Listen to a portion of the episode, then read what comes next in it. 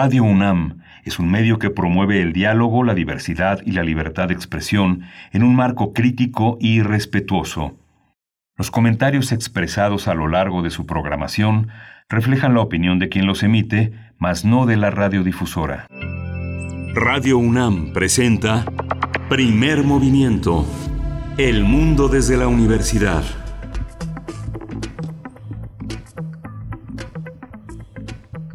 Hola, buenos días. Ya estamos aquí en primer movimiento. Hoy es miércoles 10 eh, de marzo de 2021. Son las 7 eh, de la mañana con 6 minutos. Son las 6 de la mañana con 6 minutos allá en Chihuahua, en la radio universitaria de Chihuahua. Tres grandes ciudades que unen sus frecuencias para establecer una misma línea con la Ciudad de México. Ciudad Cuauhtémoc, Ciudad Juárez y la gran ciudad de Chihuahua. Está Frida Saldívar en la, en, la, en la producción ejecutiva con Violeta Berber. Violeta Berber está en la asistencia de producción y estamos en, en, en la cabina ¿Con quién estará? ¿Con quién está hoy? A ver, este.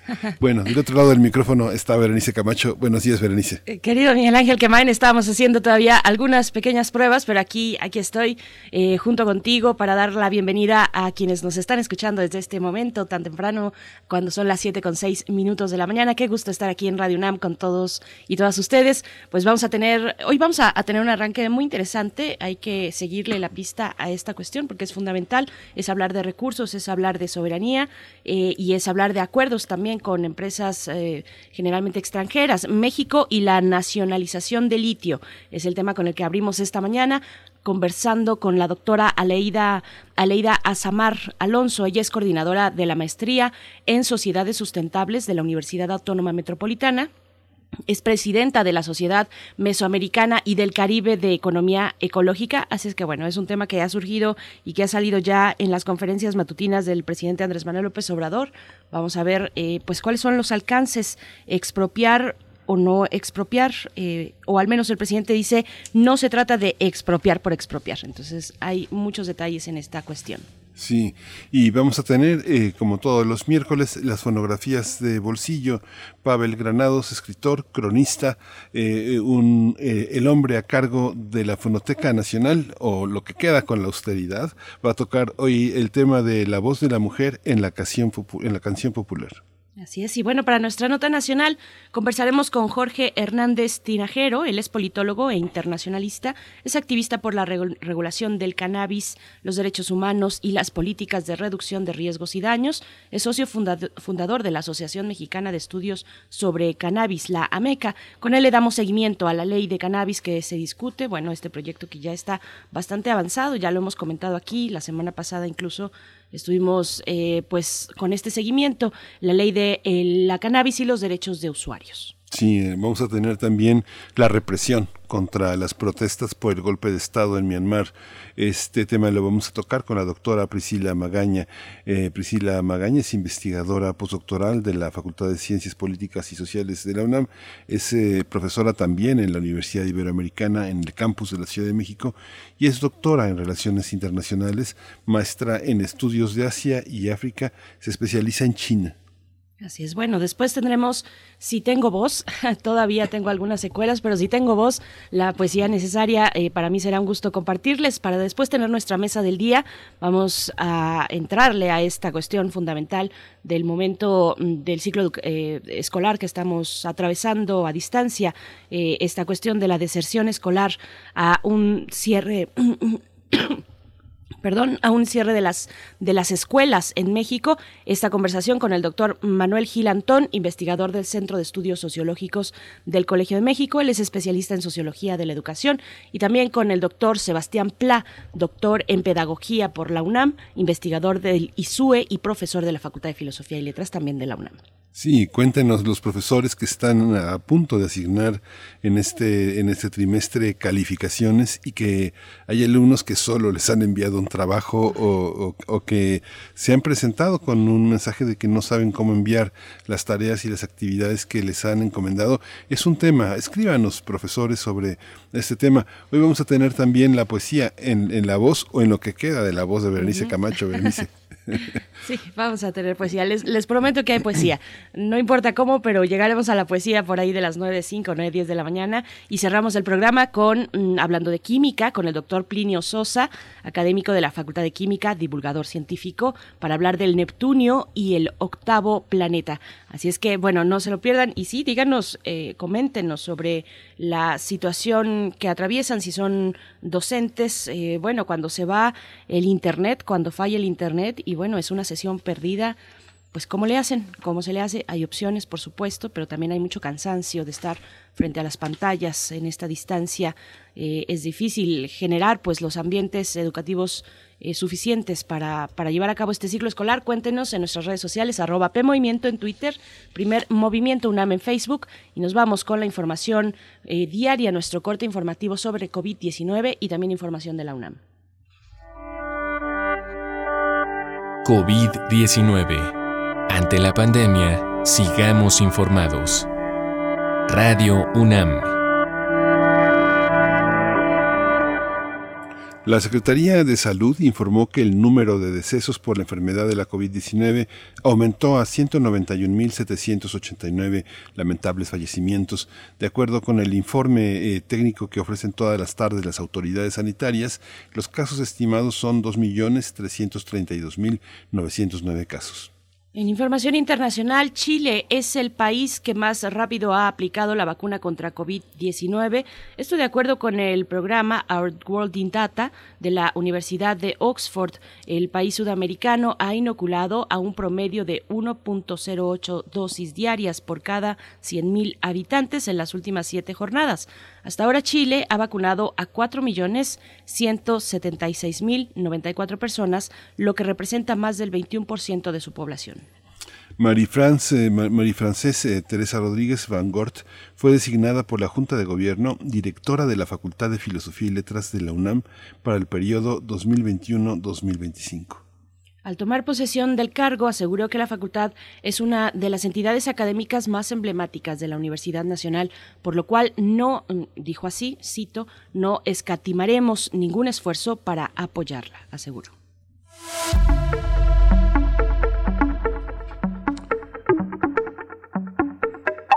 En el, eh, en el Museo Universitario de Arte Contemporáneo continúa la programación eh, slash eh, MOAC donde estés, hashtag MOAC donde estés, con actividades como talleres, presentaciones de libros, seminarios en línea, entre otras muchas actividades. Actualmente la sala 10 presenta Grada Quilomba, Ilusiones, volumen 1, Narciso y Eco. Se trata de una instalación de video de la artista portuguesa que se ha centrado en explorar las políticas de la representación. Este proyecto se realiza en colaboración con Teatro UNAM y está disponible en la página del MOAC hasta el 16 de mayo, así es que no se lo pierdan, moac.unam.mx en la sección de exposiciones, sala 10. Esta sala 10 que, bueno, ha sido tan importante para eh, sostener el trabajo eh, que, nos tenía acostumbrados, acostumbradas el Museo Universitario de Arte Contemporáneo, la Sala 10 que se dedica ex profeso pues, a atender estas necesidades a distancia de acercarnos al trabajo que se realiza ahí, si es que no se lo pierdan, Grada Quilomba, eh, a partir, bueno, de aquí y hasta el 16 de mayo, Miguel Ángel. Sí. vamos a ir con música. Vamos a ir con música, vamos a escuchar de Rebeca Lane, eh, Mujer Lunar.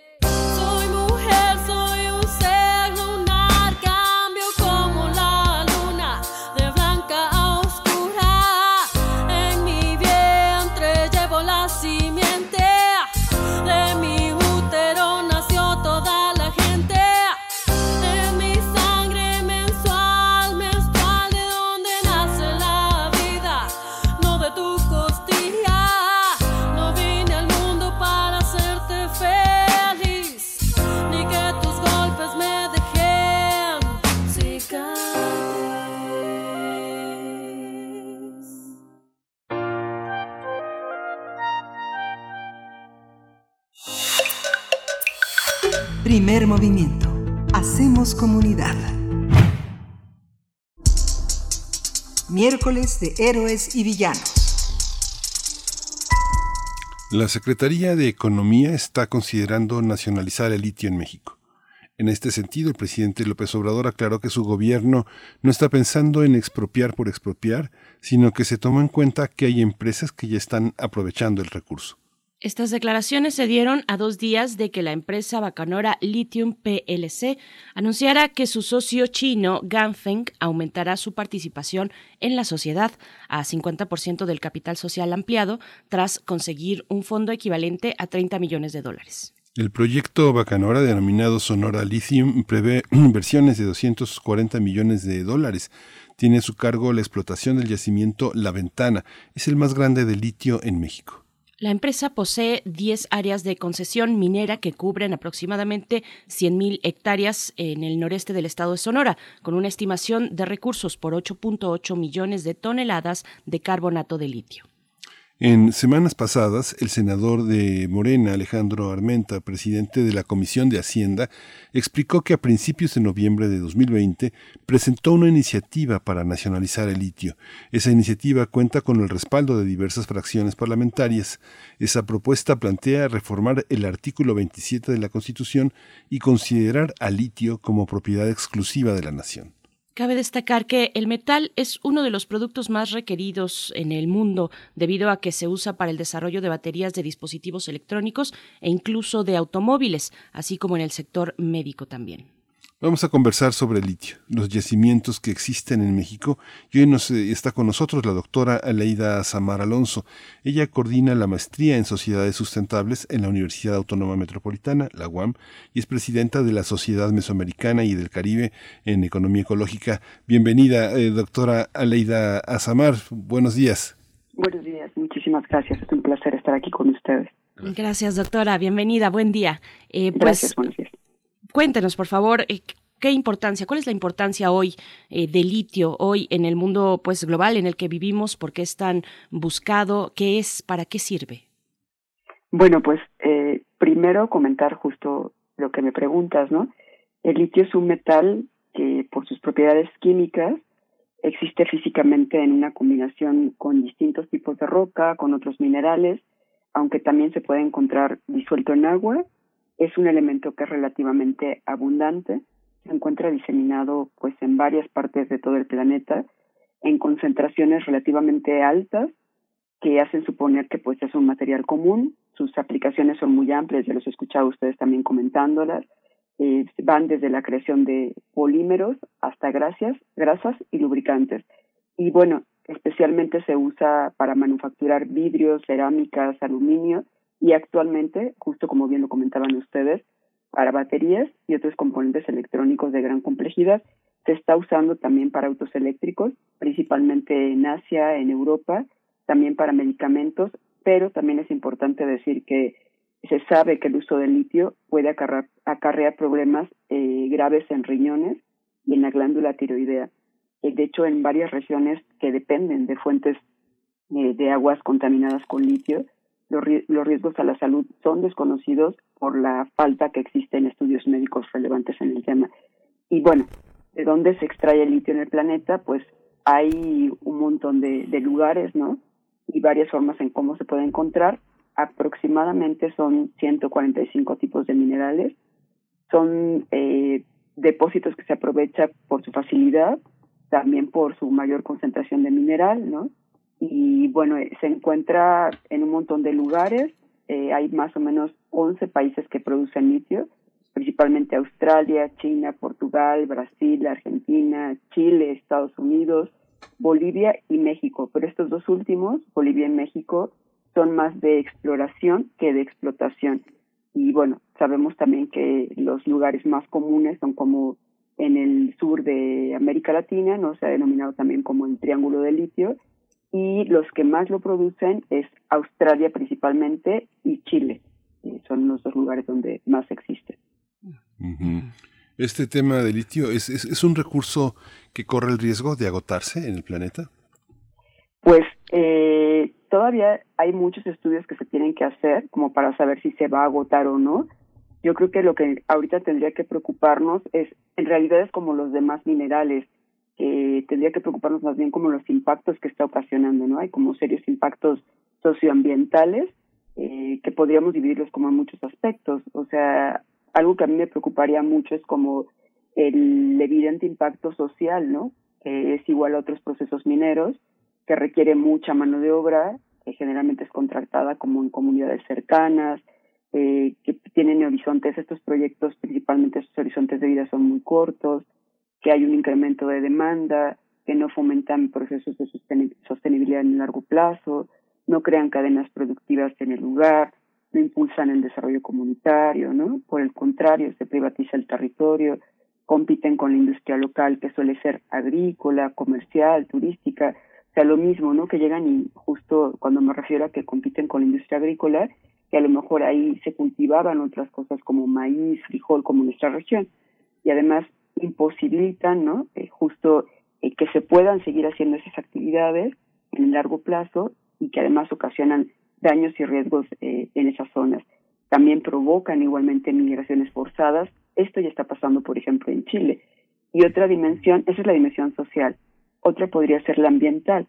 Entonces, esta también se subdivide como en varias.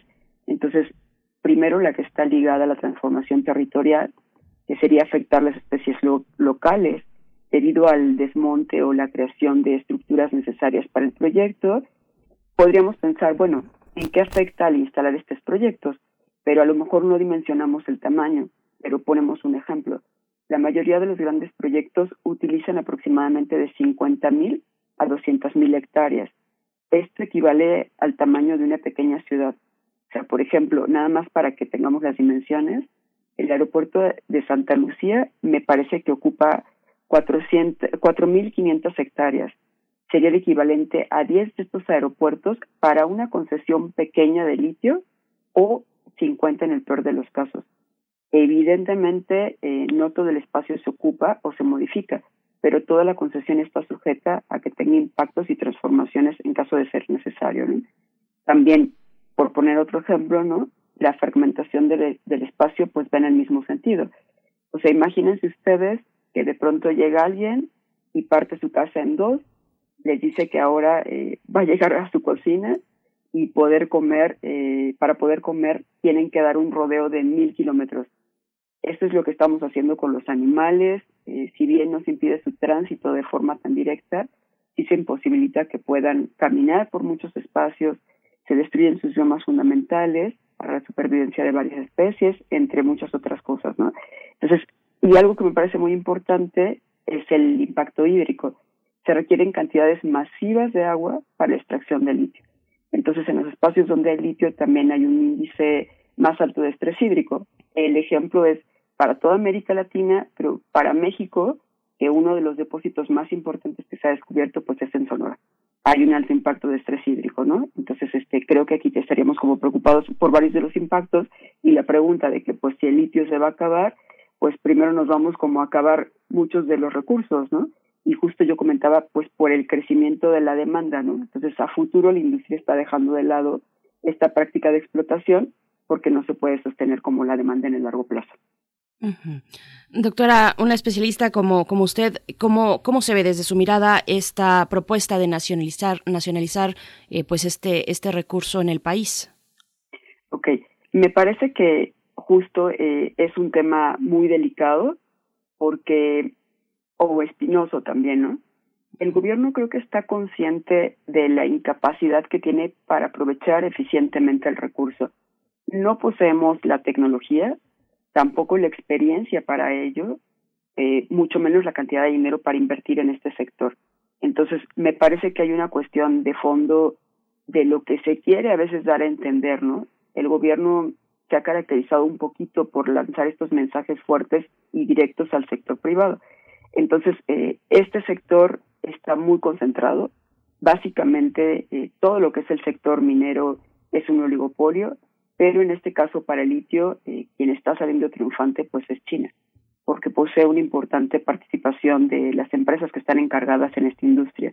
Entonces, la cadena de valor completa está sumamente restringida, podría limitar las posibilidades de nuestro país para sacar adelante pues el proyecto sin enfrentarse a otros obstáculos que sean además graves. Entonces considero que el gobierno pues intenta sacar como adelante y dar una imagen a todo el país, a toda la población, este, especialmente al saber que de momento el Estado ha tomado el control de cuatro de los once yacimientos. Estos cuatro son Jalisco, Puebla y dos en Sonora. Entonces, me, también por otro lado, las cartas que están en juego son una cuestión geopolítica. Para nuestro país, pues es importante poseer este tipo de yacimientos, pero también se puede negociar como grandes beneficios financieros y comerciales. Recordemos que el sector minero, cuando se le han dado concesiones, también eh, es las concesiones muchas veces se empiezan a especular más que a producir, ¿no? Entonces creo que hay que tener en cuenta como varios factores y atraer incluso la inversión en forma de proyectos empresariales pues gigantescos, ¿no? Dependerá de cómo juegue como la mano el gobierno y me parece que también pues hay otro problema adicional y como son todos los cuantiosos costos socioambientales que yo comentaba antes y podríamos agregar más. Entonces, si no se ejecuta un plan de contingencia preciso, pues no, no importará cómo, cómo se quiera hacer pasar por parte del gobierno. Y nos puede costar mucho más que cualquier posible beneficio económico que puedan dejar estas actividades. Y bueno, la nacionalización no necesariamente imposibilita la práctica privada de la explotación de litio depende de los acuerdos específicos que, sea, que se hagan, lo que se esté buscando, eh, si es crear candados constitucionales, mantener cierto control de esta actividad, a fin de crear cierta soberanía. Actualmente esto lo podemos eh, trasladar con lo que pasa con todo el sector minero de metalurgia, ¿no? Eh, pues a pesar de, ciertas cosas que tenemos, pues no se respeta, no sé, ciertas cosas que hay en la ley minera, de lo, que se cambió de 25 a 50 años, que prácticamente son 100, este, para explotar y explorar. Entonces, todos esos problemas que tenemos actualmente en la ley minera los podemos empezar a vivir justo también con el litio. Entonces, creo que ahí tendríamos que tener también, como tener muy puestos los ojos, este, estar viendo qué pasa realmente con, con toda esta parte de, de litio. Pues esta advertencia es de que las condiciones actuales no permite pensar eh, en este contexto ni que sea sustentable ni que sea benéfico. El costo para el ambiente será muy alto. Este costo ambiental está sujeto a la, a la certificación internacional, a los acuerdos de París, a las eh, perspectivas internacionales y a la relación con Estados Unidos? A mí me parece que está sujeto a eso y más cosas, porque, eh, no sé, un ejemplo muy sencillo es que justo en la cuestión económica, cuando se llevan a cabo todos estos proyectos mineros, eh, pues sucede lo contrario de que la parte económica no se quede en nuestros países, ¿no? El nivel de vida se estanca, o sea, podríamos revisar justo esta parte económica en Mazapil, en Sonora, vemos que la población tiene un mayor riesgo de caer en la pobreza debido a estos proyectos que no son de largo plazo y los ingresos generados por las empresas pues son súper altos, ¿no? Y lo que se destina a la inversión social es muy poquito. Voy a poner un dato así, eh, nada más como para que veamos, no, justo actualmente en México, en el 2020, los cinco grupos mineros más importantes reportaron ganancias superiores a 15 mil millones de dólares mientras que sus contribuciones fiscales fueron apenas del 5.7% aproximadamente por concepto de impuestos. En cambio, justo los trabajadores mineros en promedio destinan el 20% de su salario al pago de impuestos y contribuciones sociales. O sea, solo el porcentaje creo que es como para que nos pongamos a pensar qué podría pasar justo con el con el litio. Y bueno, por el otro lado yo comentaba la parte de la pobreza. O sea, cuando llega un proyecto minero y se instala en estas zonas, pues no desarrollan esa parte social. Entonces vemos esa contradicción. Ahora, justo hablando de si está o no eh, en esta parte de los acuerdos, ¿no? De, de París, a mí me gustaría comentar qué está pasando justo con las actividades extractivas. O sea, creo que más allá de discutir si nacionalizamos o no el litio, tendríamos que estar pensando en cambiar nuestras formas de producción, de consumo y de extracción. O sea, caminar hacia un extractivismo mucho menos agresivo, menos rapaz, ya que generalmente pues estamos extrayendo eh, para terminar llevándonos, eh, bueno, las empresas, no nosotros, los minerales, otros recursos naturales más al exterior. No se queda ni siquiera en nuestra nación, no se generan cadenas de valor se genera en realidad daño a la población, al ecosistema, en el mediano y en el largo plazo, pues vamos a terminar con el planeta, con los recursos naturales, hasta con la población, y no habrá tecnología que nos sirva para tener ni más agua o más recursos. O probablemente sí, pero van a ser para muy pocos, solo para unos cuantos y para los que puedan pagarlos, para los más poderosos. Entonces sí tendríamos que estar pensando justo en cómo cambiar nuestras formas de vida, porque además los más afectados son los más pobres, los pueblos indígenas, los, más marginados. Entonces creo que sí tendremos que pensar en, en cómo hacemos, ¿no? Y en qué hacemos. Doctora Leida Samar, eh, también, bueno, está esta cuestión que se ha dicho desde que se anunció el descubrimiento de este, de este posible, de este yacimiento, no es posible yacimiento, es un yacimiento que está en exploración, como nos comenta, no todavía en explotación, pero se ha dicho que es el mayor eh, yacimiento de litio en el mundo. Ese es un título muy duro, ¿no? Muy, muy pesado, digamos, para poder disuadir al gobierno y a las empresas nacionales o extranjeras de que pues se detengan a reflexionar sobre las implicaciones de la explotación de litio en la región. ¿Qué, tendría que pasar? ¿Cuál es, ¿Cuál es esta ruta para hacer conciencia sobre lo que nos está comentando? Porque también, pues para el, el, gobierno dice, vamos a no expropiar por expropiar, sino que eh, pues impedir, digamos, que sean las empresas las que se aprovechen en su totalidad de este mineral, como ha venido sucediendo en el resto de la industria minera. Eh, ¿cómo, ¿Cómo ver esta cuestión? ¿Cómo disuadir eh, frente a un título tan importante como el mayor yacimiento de litio? Bueno, acá creo que tenemos como varias cosas importantes. O sea, primero, creo que tendríamos que pensar en las experiencias que han pasado en toda América Latina. O sea, nos hemos dado cuenta que justo eh, lo que sucedió, por ejemplo, en Bolivia o lo que sucedió en estos países también hermanos de América Latina, creo que con otras cuestiones también de extracción.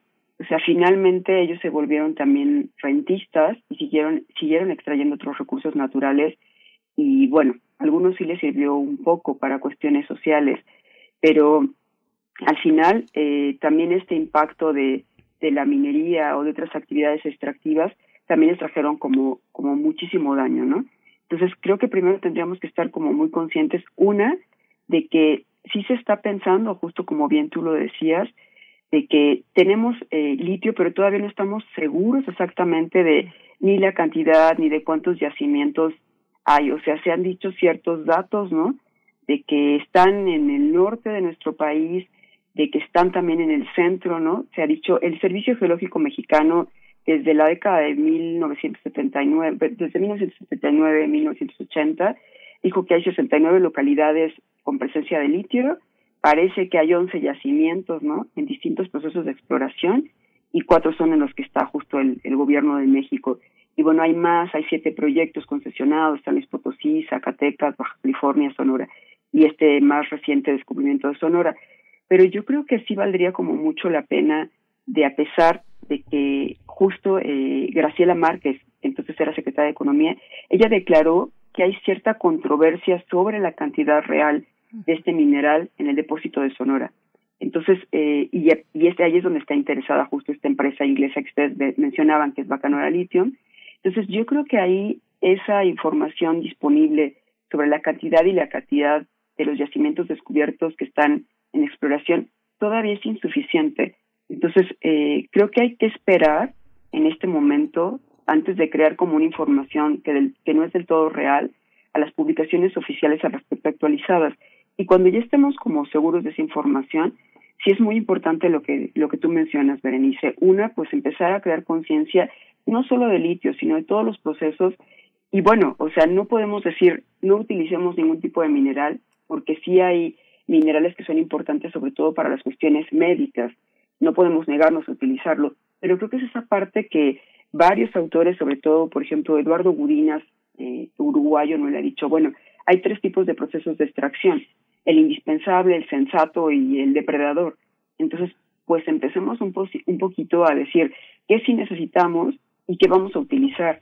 Y ahí podemos empezar pues con mucha conciencia, pues desde abajo, desde el nivel educativo, igual desde el nivel también eh, de gobierno, ¿no? A utilizar también principios como el precautorio y el preventivo, o sea, no esperarnos hasta que hayan pasado las cosas, hasta que hayan pasado los accidentes, hasta que hayan pasado los derrames, porque como comentaba hace un momento, pues el litio tampoco está exento de que también se puedan tener accidentes en la extracción, de que además se utilice muchísima gente para esos procesos, ¿no? De que además se utilice muchísima agua. Entonces, yo siempre he pensado y abogado, una, pues por la conciencia, dos, además, ya hablábamos de la migración, ya hablábamos de la gente que puede ser perjudicada.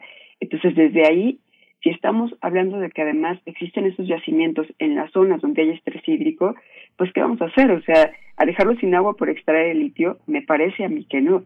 Y además, también hablando de que puede existir más pobreza en esos lugares, de que los más beneficiados van a ser las grandes empresas por extraer pues litio a cambio de los perjuicios, pues yo creo que empecemos con la conciencia, empecemos a dialogar también, pues entre todos, con las empresas, con el gobierno, con las organizaciones, o sea, ¿qué a cambio de qué, no? O sea, obtener un poco de litio o obtener litio a cambio de dejar todo el desgaste del ecosistema, de la población, me parece que no vale la pena. Por eso también pensando, ¿quién se lleva los beneficios y cuántos beneficios se lleva? Entonces creo que empecemos un poco también por eso y empecemos a poner reglas claras reglas claras en nuestra legislación, reglas claras para las empresas y también pensando que finalmente es parte de la especulación y tampoco es parte muchas veces de la producción y si lo es, es para que se lleve también mucho al extranjero de esos minerales. Y veamos los daños que hay en otros países como Chile, Argentina o donde ya se ha explotado, que aquí todavía no se explota, estamos en exploración. También recordemos eso y recordemos también que si realmente es parte de nuestra soberanía o no. Así como lo plantea, doctora, desde un punto de vista tan tan este tan riguroso de una de una cientificidad indiscutible eh, todavía en el otro lado en el lado social en el lado en el lado político la, la ignorancia sobre los alcances que tienen todavía estos yacimientos impide pensar una resistencia social y, y, política. Pero cómo frenarlo en tribunales internacionales cómo establecer una, una forma de conciencia que no eh, conciba a la minería como un bien nacional, como parece que es uno de los valores eh, eh, en este gobierno que no ha hecho un esfuerzo para detener la minería, sino que la, la ha propiciado. ¿Cómo, ¿Cómo hacerlo? ¿Desde dónde empezar a pensar para, para no pasar por el filtro y la comprensión del gobierno?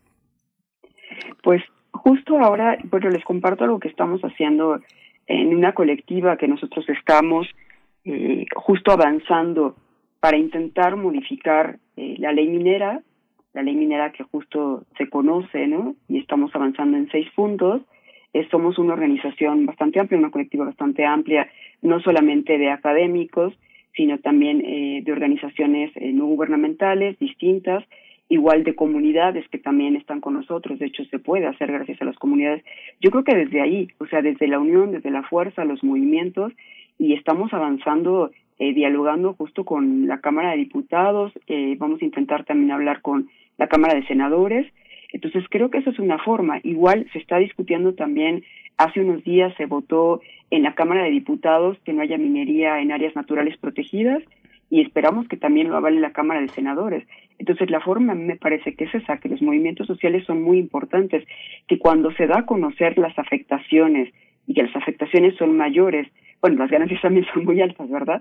Que justo el movimiento y el bien colectivo debe de estar por delante que justo esas ganancias, que además esas ganancias son de unos cuantos, aunque sean muy amplias, creo que es una forma y es lo que estamos haciendo para avanzar justo con la minería, la minería metalurgia, la minería también, eh, aunque sea nada más de no metálica, y con esta minería en áreas naturales protegidas, entonces a mí me parece que es una forma.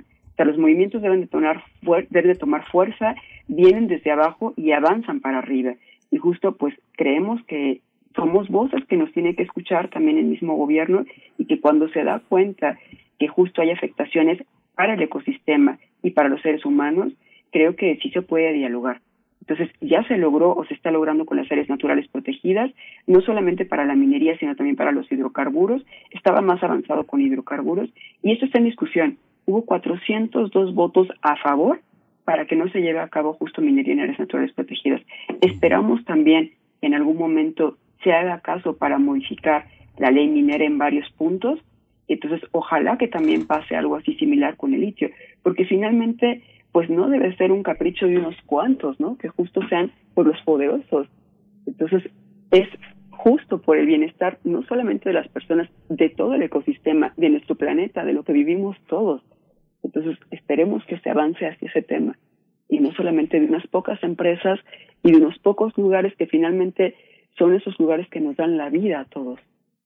Pues doctora Aleida Azamar Alonso, muchas gracias por, por este enfoque, por eh, pues por situarnos en esta justa dimensión de lo que lo que ocurre frente al litio en nuestro país y en el mundo. Hay que darle seguimiento, ojalá podamos seguir esta conversación más adelante. Doctora Aleida Azamar, coordinadora de la maestría en sociedades sustentables de la Universidad Autónoma Metropolitana, presidenta de la Sociedad Mesoamericana y del Caribe de Economía Ecológica. Muchas gracias. Gracias por esta participación. Muchísimas gracias a usted. Un placer.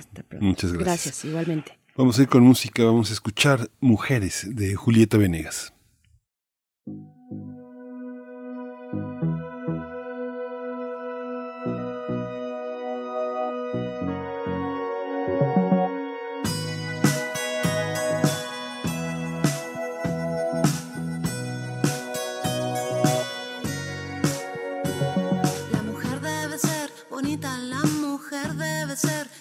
Se mira y se toca y no dice nada. De repente sentí algo, llegó por mi espalda, me sacudió voces fuertes, tan enojadas. Pañuelo en mano para nombrar a cada mujer desaparecida, cada muerta solitaria por quien no hicimos nada. Puño en alto, esto no va más, no callaremos y aquí presente Las mujeres se están revelando, los hombres no saben qué hacer. Todas las fichas en movimiento, las reglas se vuelven a hacer. Las mujeres se están revelando, los hombres no saben qué hacer. Todas las fichas en movimiento,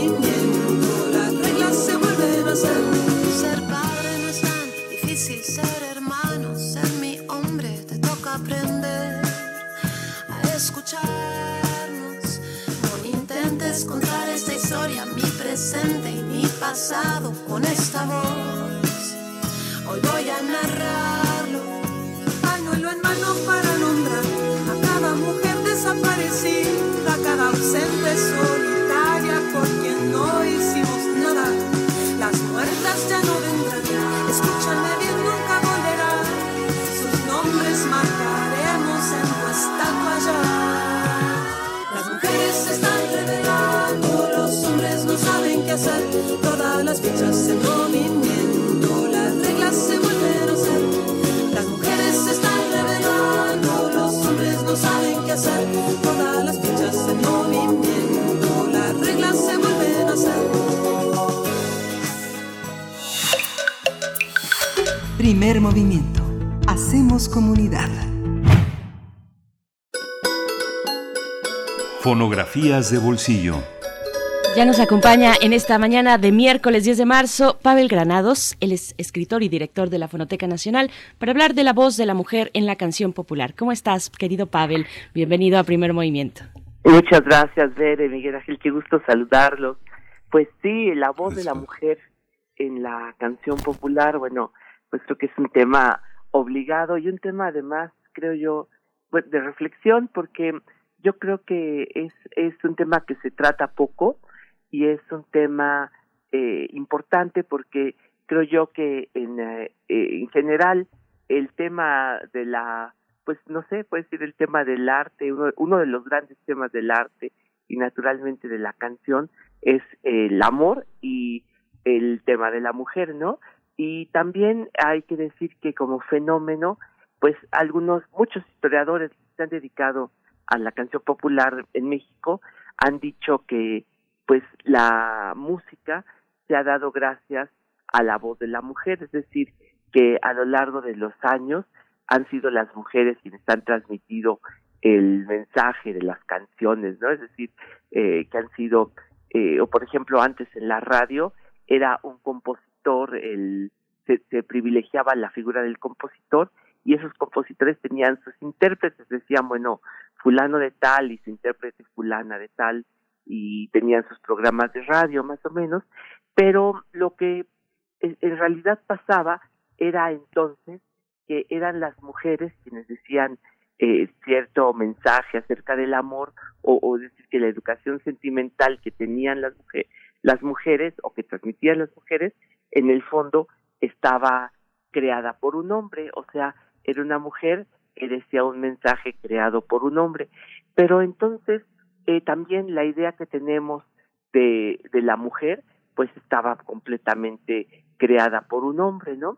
Entonces, eso es un poco extraño porque si uno revisa lo que pasaba en la canción popular, digamos, los años 20, los años 30, los mensajes que fueron transmitiendo los medios masivos de comunicación, la radio que comenzaba, entonces, pues uno empieza a analizar esas canciones y uno piensa, a ver, bueno, más o menos qué dice eh, acerca del amor, acerca de la mujer estas canciones, y uno se encuentra con canciones, por ejemplo, con Gonzalo Curiel, que decía temor de ser feliz a tu lado, miedo de acostumbrarme a tu calor, y Carlos Monsiváis, cuando analiza esta canción, dice, en primer lugar, este es el himno a la falta de compromiso, temor de ser feliz a tu lado, miedo de acostumbrarme a tu calor, y un poco a, a, a Agustín Lara cuando decía, eh, si me quieres, déjame vivir, déjame saborear la vida entera,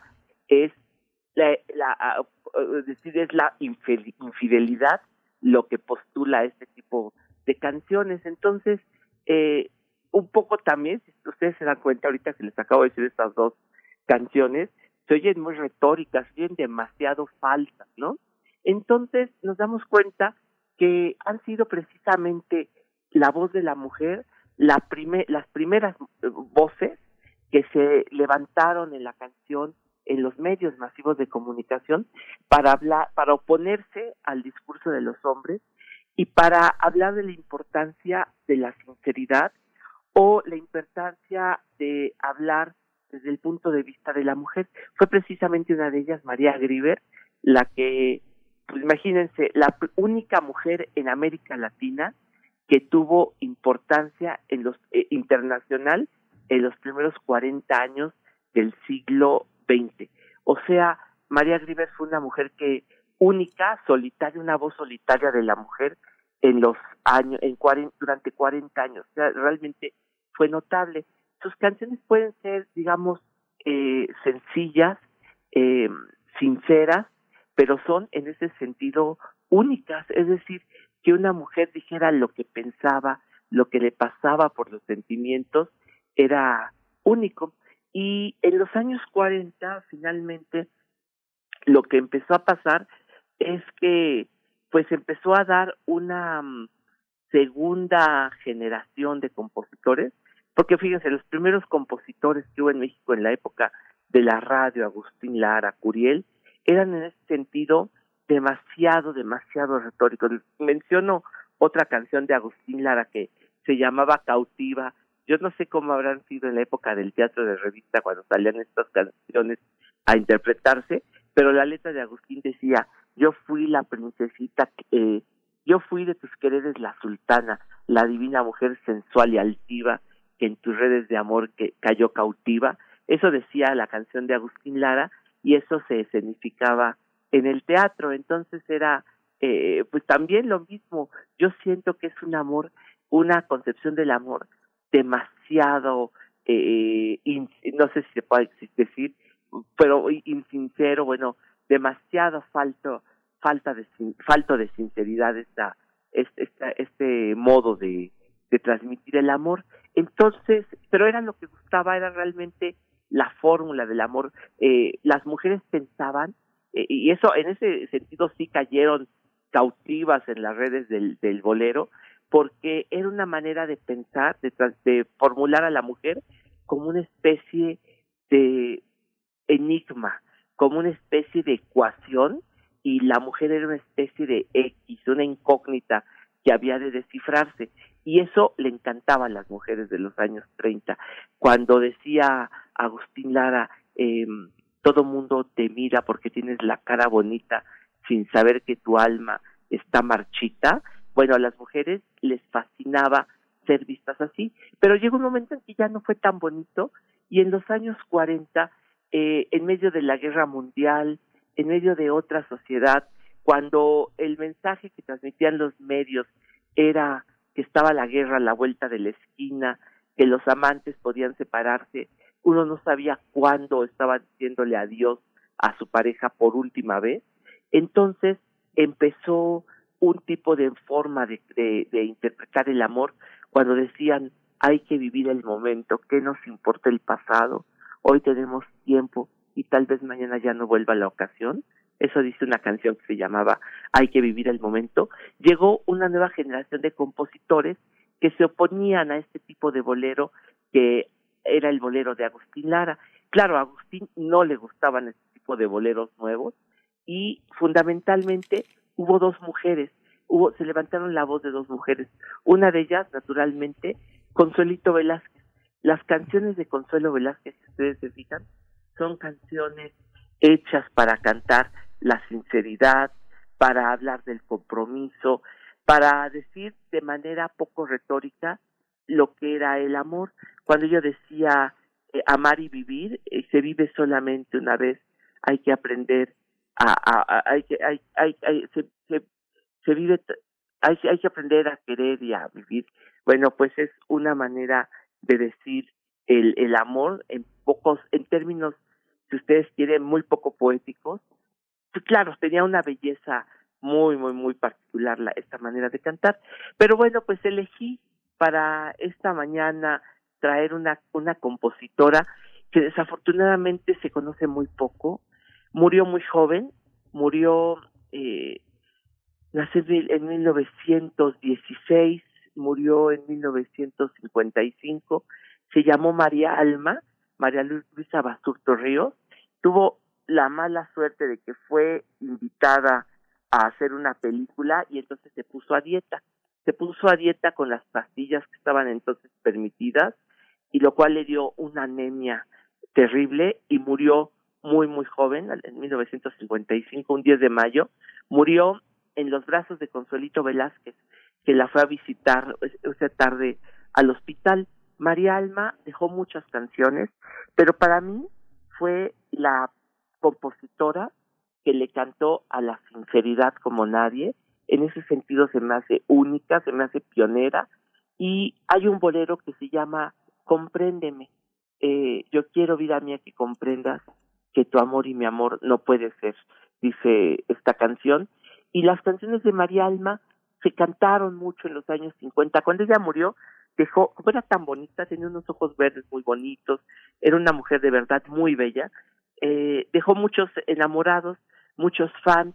Yo todavía llegué a conocer personas que habían formado parte del club de admiradores de María Alma, que no la olvidaron por mucho tiempo, pero hoy creo que se ha olvidado un poquito y fue una mujer, yo diría que completamente la mujer que le cantó a esa sinceridad.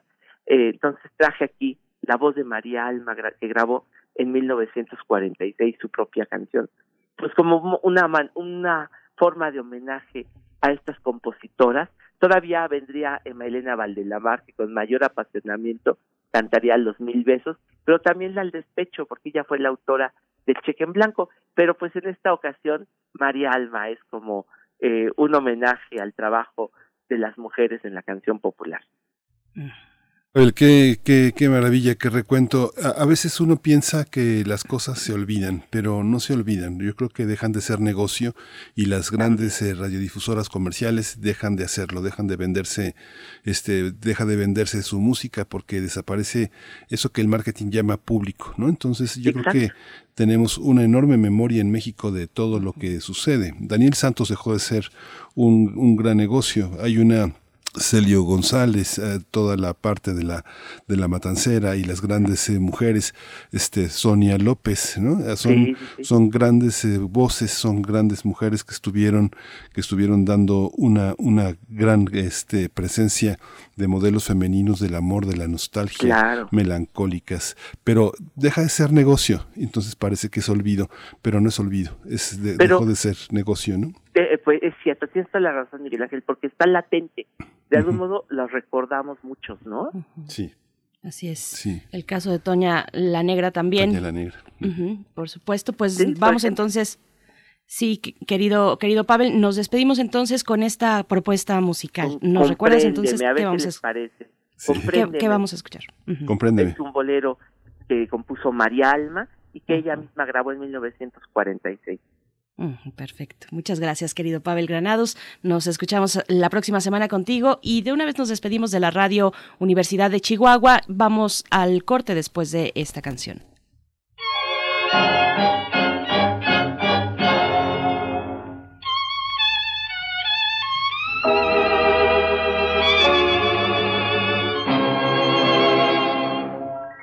Yo quiero que comprendas mía, que tu amor y mi amor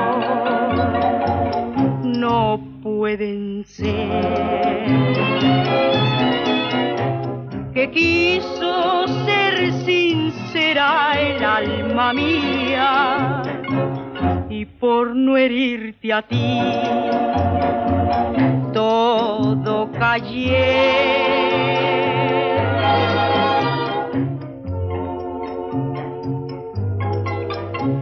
Te tuve una vez muy dentro de mi corazón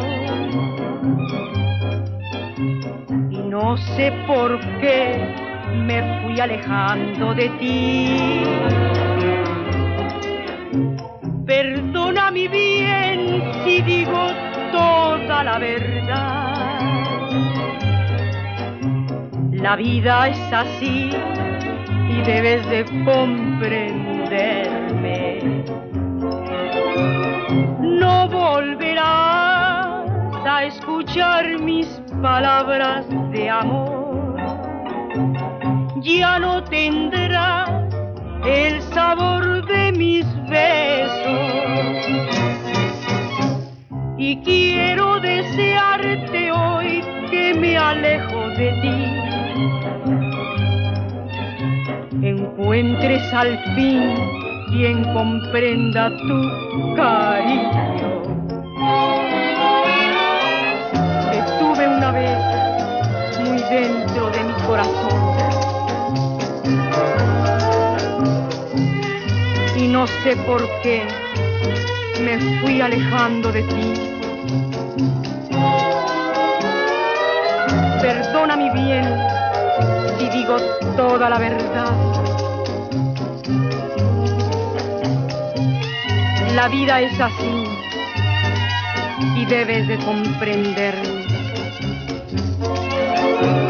No volverás a escuchar mis palabras de amor.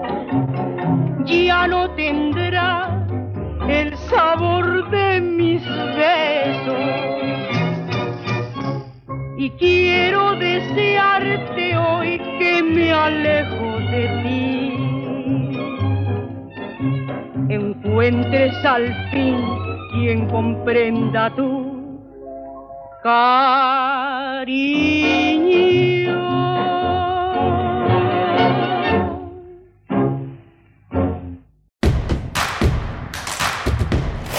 Síguenos en redes sociales. Encuéntranos en Facebook como Primer Movimiento y en Twitter como arroba PMovimiento. Hagamos comunidad.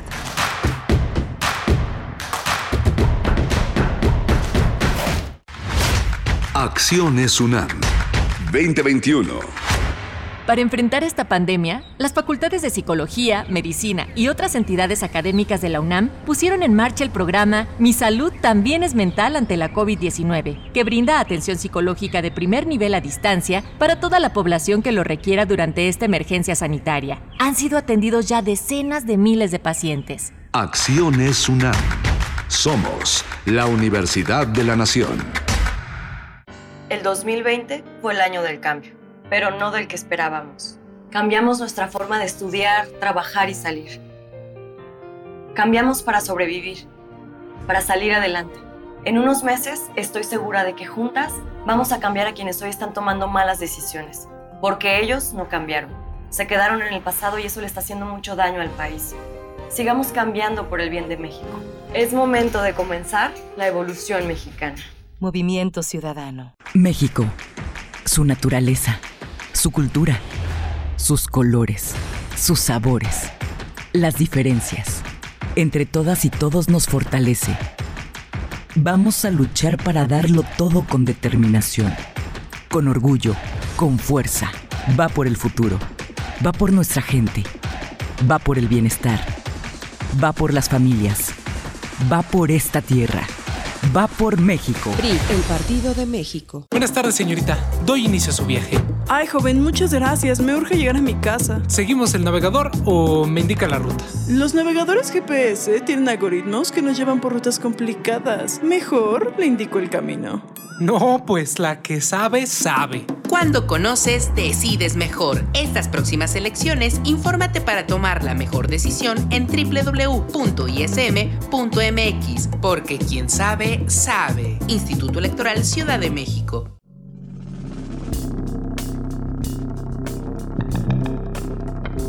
Prisma RU. Relatamos al mundo. Un informativo con visión universitaria. Noticias, análisis, debate. Prisma RU. De lunes a viernes, de 1 a 3 de la tarde.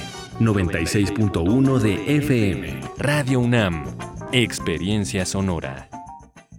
Gracias por el super, mija. Saliste para ayudar a otros. Doctora Ruiz. Saliste por tu compromiso con tu comunidad. Ya quedó listo su Saliste para que todo siga funcionando bien.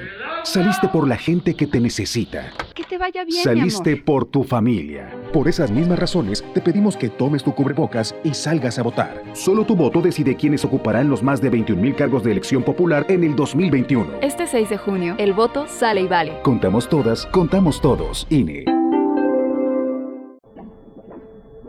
Entonces, ¿qué va a hacer, doctora? Pues igual que ustedes. Pobre.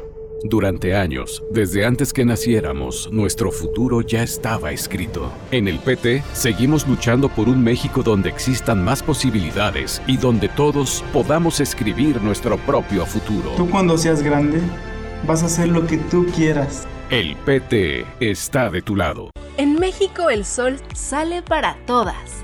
Porque trabajamos por tener un país donde se valore y respete a las mujeres. Desde hace muchos años luchamos para acabar con la discriminación y la violencia, con leyes para garantizar la seguridad y la plenitud de todas las mujeres de México, con gobiernos incluyentes donde la igualdad, la equidad y la paridad sea una realidad en todos los niveles, para escuchar la voz de las mujeres y que participen en las decisiones más importantes. El sol sale para todas. PRD. Soy Beatriz Espejo y estoy en descargacultura.unam. Disfruta. De la voz de Franco Félix, leyendo. Esto es innegablemente una pipa. Tallado en una cripta relativamente nueva, Miles lee un epitafio que reza, Gran padre, gran esposo, un superhéroe sin igual, en paz descanse RR. Sé parte de la cultura para llevar. www.descargacultura.unam.mx Queremos escucharte. Llámanos al 55 36 43 39 y al 55 36 89 89. Primer movimiento. Hacemos comunidad. Muy buenos días, estamos ya de vuelta en primer movimiento. Bienvenidos, bienvenidas a nuestra edición de miércoles 10 de marzo de 2021. Son las 8 con 6 minutos de la mañana. Saludamos en este momento también a la radio Nicolaita. Nos unimos a su transmisión a través del 104.3 para llegar a Morelia. Es un gusto, como siempre, como cada mañana, poder saludarles en este espacio que es de todos, de todas, un espacio universitario de radio pública. Saludo a quienes se encuentran allá en cabina, Frida Saldívar en la producción ejecutiva, está Arturo González en los controles técnicos, eh, Violeta Berber en la asistencia de producción y el resto del equipo eh, con sana distancia, Miguel Ángel Quemain en los micrófonos. ¿Cómo estás, querido Miguel Ángel? Hola, Berenice Camacho, buenos días. Buenos días a todos nuestros eh, radioescuchas.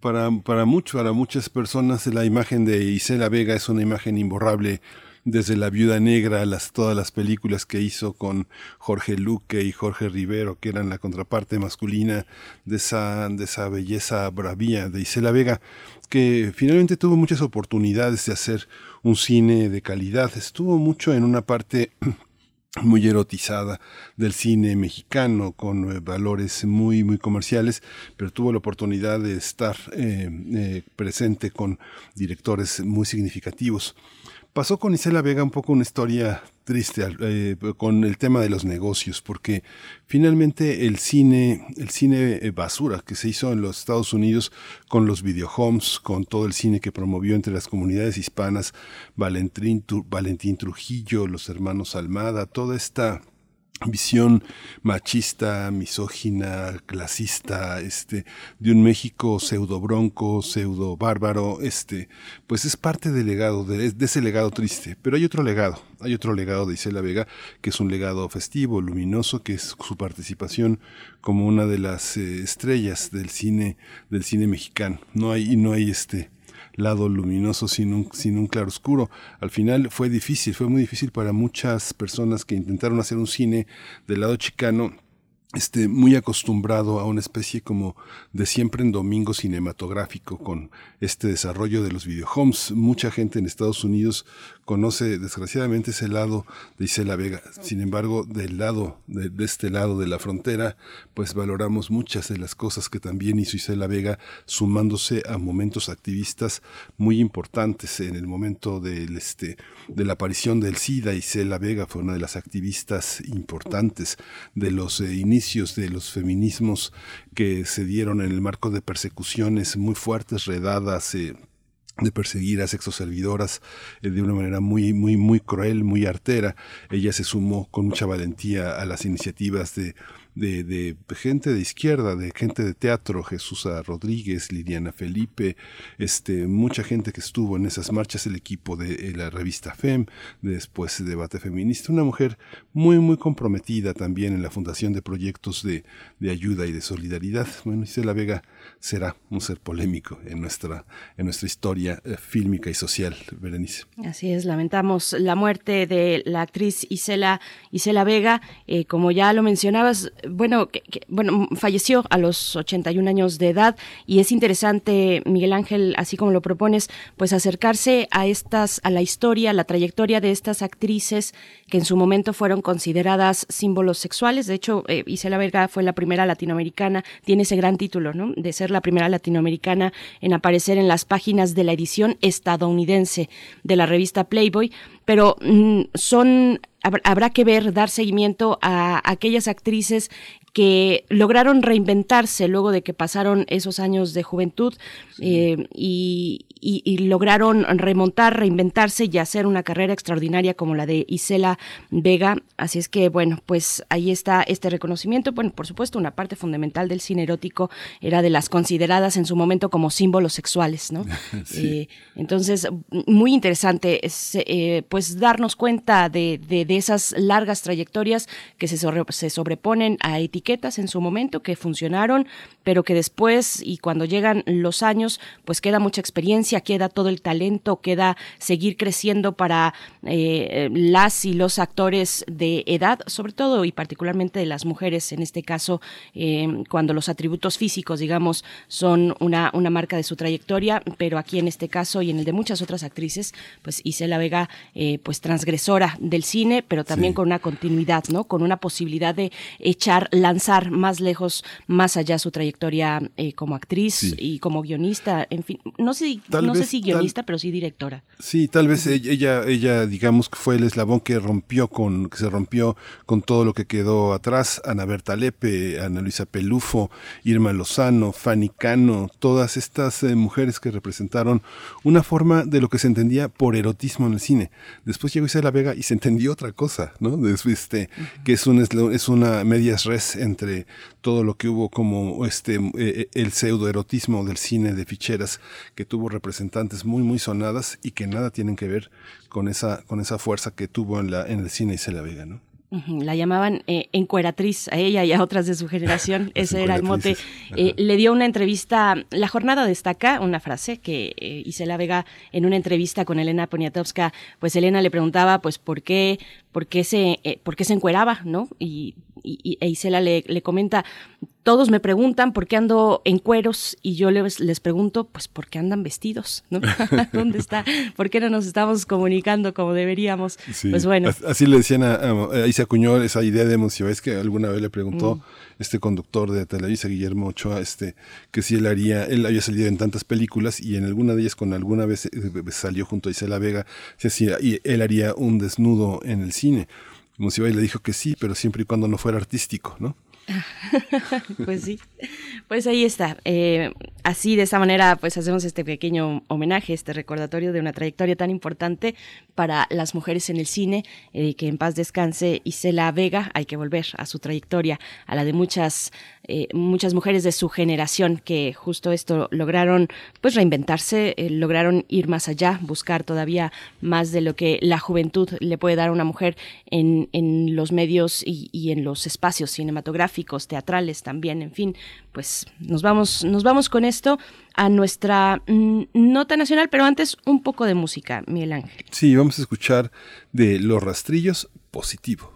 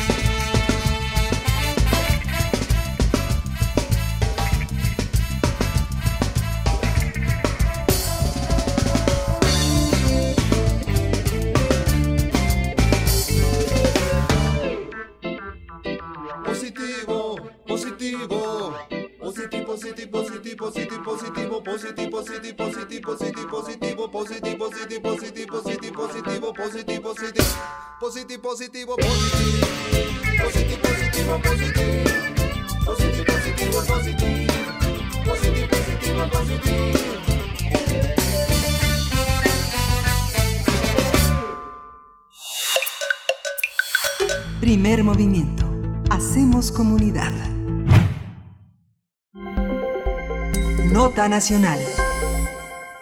Las Comisiones Unidas de Justicia y Salud de la Cámara de Diputados avalaron con cambios el dictamen de la minuta para el uso lúdico de la marihuana.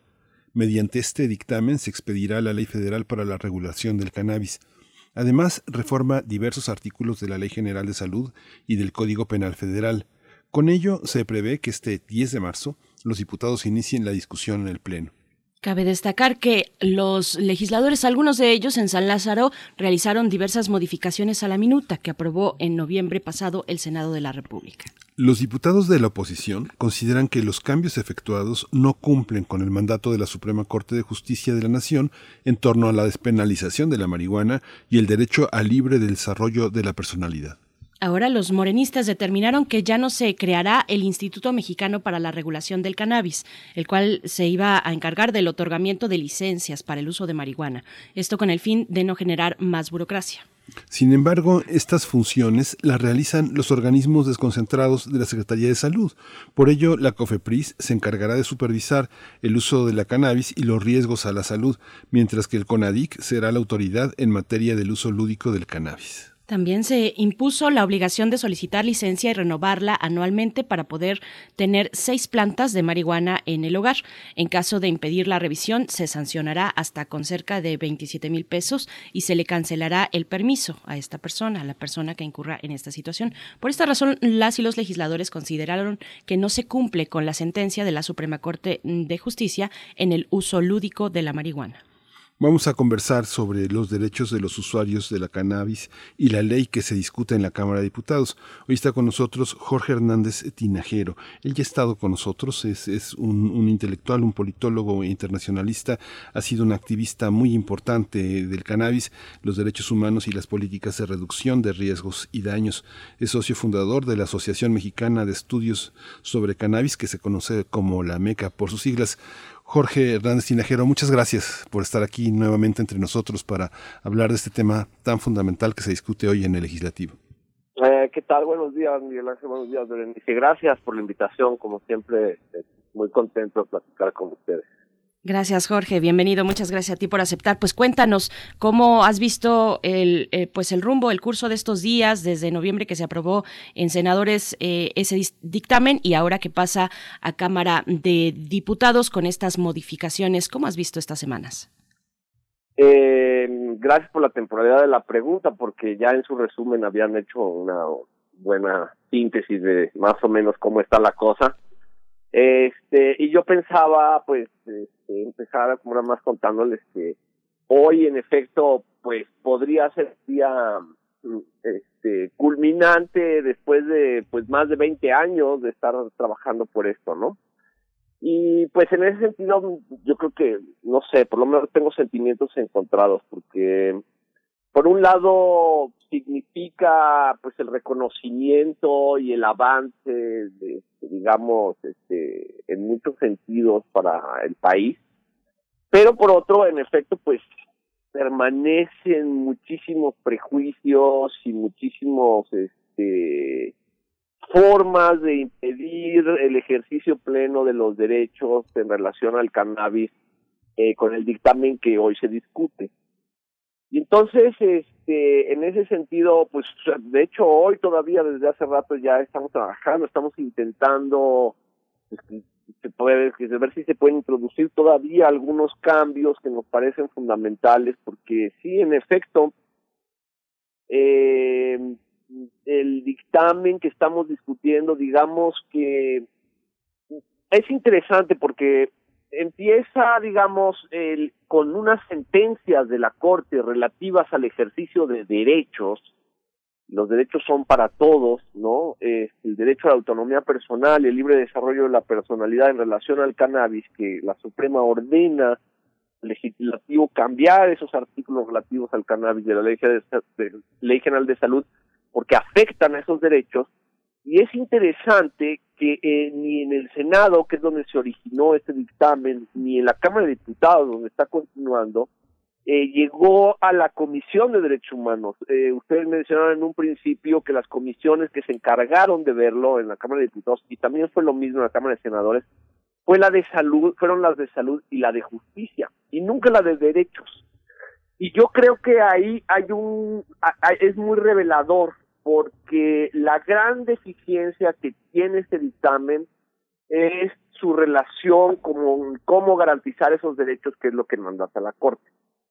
Eh, ya he platicado con ustedes varias veces un poco de esto, con el público de Radio UNAM, y lamentablemente pues el dictamen eh, es como se niega a reconocerlo, ¿no? Se niega a, abiertamente decir que es un dictamen que trabaja por los derechos, que se está ahí para garantizar los derechos, y de algún modo u otro lo que hace es que formaliza una industria eh, que de algún modo, y un mercado que de algún modo ya existen, eh, pero sin darle derechos a los usuarios de ese mercado o de esa industria.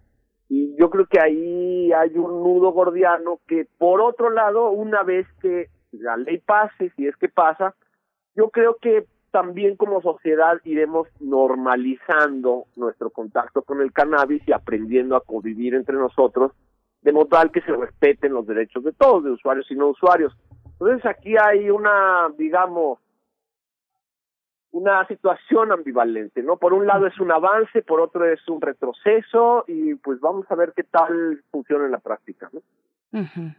Precisamente. Esta parte, Jorge, eh, de pronto, si se ve como desde el punto de vista académico, esta, esta reflexión, se hace necesario pensar en lo que académicamente se llama en las ciencias sociales una ruptura epistemológica, porque lo que parece es que el chip no cambia, no, no, no, no es posible ver las cosas desde otra perspectiva y hacerse otras preguntas sobre, sobre el uso lúdico de la cannabis, cuando en otras, eh, en otras latitudes mentales, no solamente geográficas, sino mentales, hay toda, una, hay toda una parte terapéutica y una parte que lo terapéutico no está peleado con la, con la parte de la tranquilidad, de la serenidad, del placer, de construir paisajes mentales distintos. ¿O tú cómo lo ves? Sí, por supuesto. Y mira, eso yo, a mí me recuerda un poco eh, el escándalo y la discusión que este, que hubo durante mucho tiempo en relación a la interrupción del embarazo en la Ciudad de México, ¿no? en donde pues es un tema controvertido y, había posiciones encendidas y y lo que vimos a lo que vemos ahora después de los años es que el mundo no se cayó y que funciona muy bien y que no representa un problema para la sociedad, es decir, en términos de seguridad o de grandes recursos destinados a la salud, para eso. Me parece que va, aquí va a pasar un poco lo mismo. Eh, yo creo que, me parece que entre su auditorio va a haber pocas personas que si huelen el olor de la marihuana no van a saber reconocerlo. Es decir, todos de algún modo u otro lo hemos o- eh, olido, bueno, yo en numerosas ocasiones, pues, pero, pero digamos en la calle sucede, o sea, es fácil reconocer eso. Y eso es porque está aquí, porque siempre he estado aquí.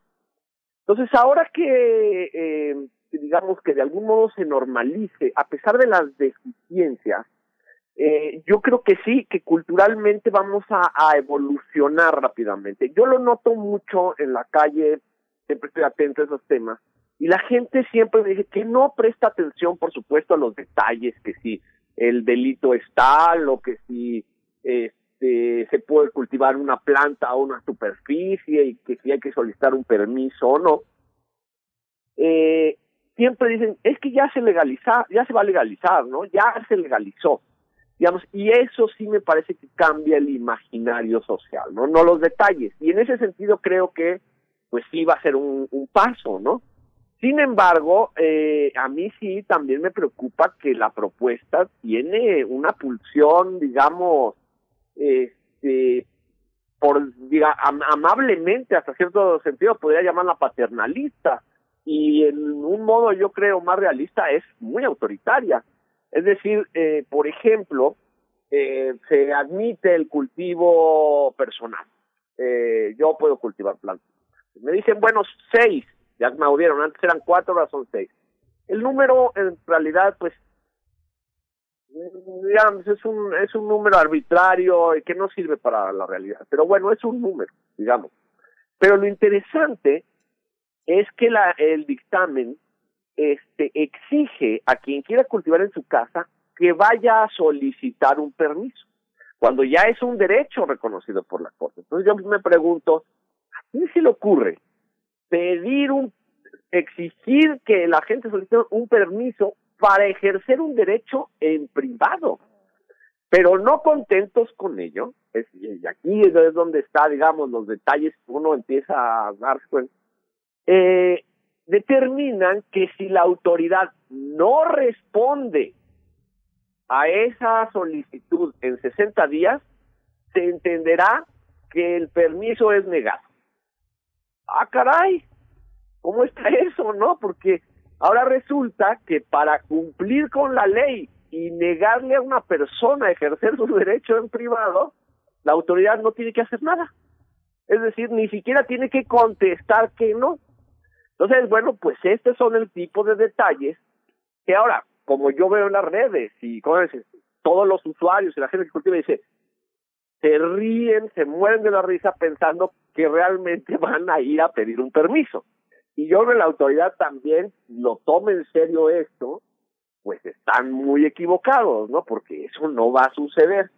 Pero bueno, el problema con ese tipo de desfases entre la idea que se propone y lo que sucede en realidad, el problema es que en un momento, digamos, de crisis, eh, abre la puerta a que la autoridad ejerza arbitrariamente su poder. Y ahí es donde, digamos, yo tengo la mayor de las preocupaciones. Jorge, este cambio que puede verse a través también, creo, del, de los tiempos de austeridad que estamos viviendo, ahora será eh, en estas acciones de, pues, de revisión y de control, pues pasan a COFEPRIS y a CONADIC, pero antes se hablaba de, por ejemplo, de tener un registro de usuarios eh, del Instituto Mexicano para la Regulación del Cannabis. Pues, ¿cómo ves este cambio? ¿Cómo, cómo lo observas? Eh, bueno, me parece que esa ya es una discusión más, este, digamos, técnico-administrativa. En realidad, lo interesante es que en ninguno de los casos, ni en CONADIC, ni en un, un nuevo instituto, que además, bueno, pues el hecho de que no lo propusieran al final, ser una copia de Uruguay, este, tiene que ver con, pues, la, eh, lo que sabemos todos de la opinión del señor presidente con respecto a los organismos autónomos y que, son caros y que son ineficientes y que no sirven para nada, o sea, no tiene un fundamento, digamos, técnico, este, es interesante que delegan en una autoridad eh, administrativa el ejercicio de una regulación que no definen. Es decir, si todavía dijeran el, las cosas serán porque hay que poner estos límites, porque hay que decir estas cosas, porque hay que ver cómo se hace, pero no es que echan la bola ahí a una entidad administrativa, pues que fue la que hubo, diciendo esta esta institución va a regular el asunto a mí me parece que está otra vez completamente fuera de la realidad. El mercado existe, los usuarios existimos, las dinámicas están establecidas desde hace mucho tiempo y va a ser muy difícil que una autoridad, sea cual sea, tenga legitimidad, por lo menos en un primer momento, en el mundo del usuario. No estoy hablando del mundo de la industria.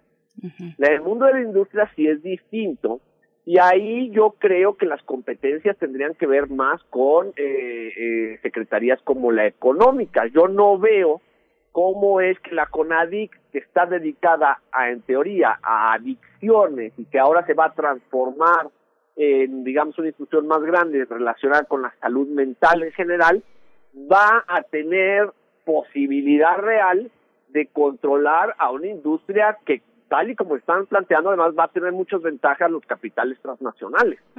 Entonces, digamos, me parece un despropósito, pero ya entrados en la carrera también me parece menor.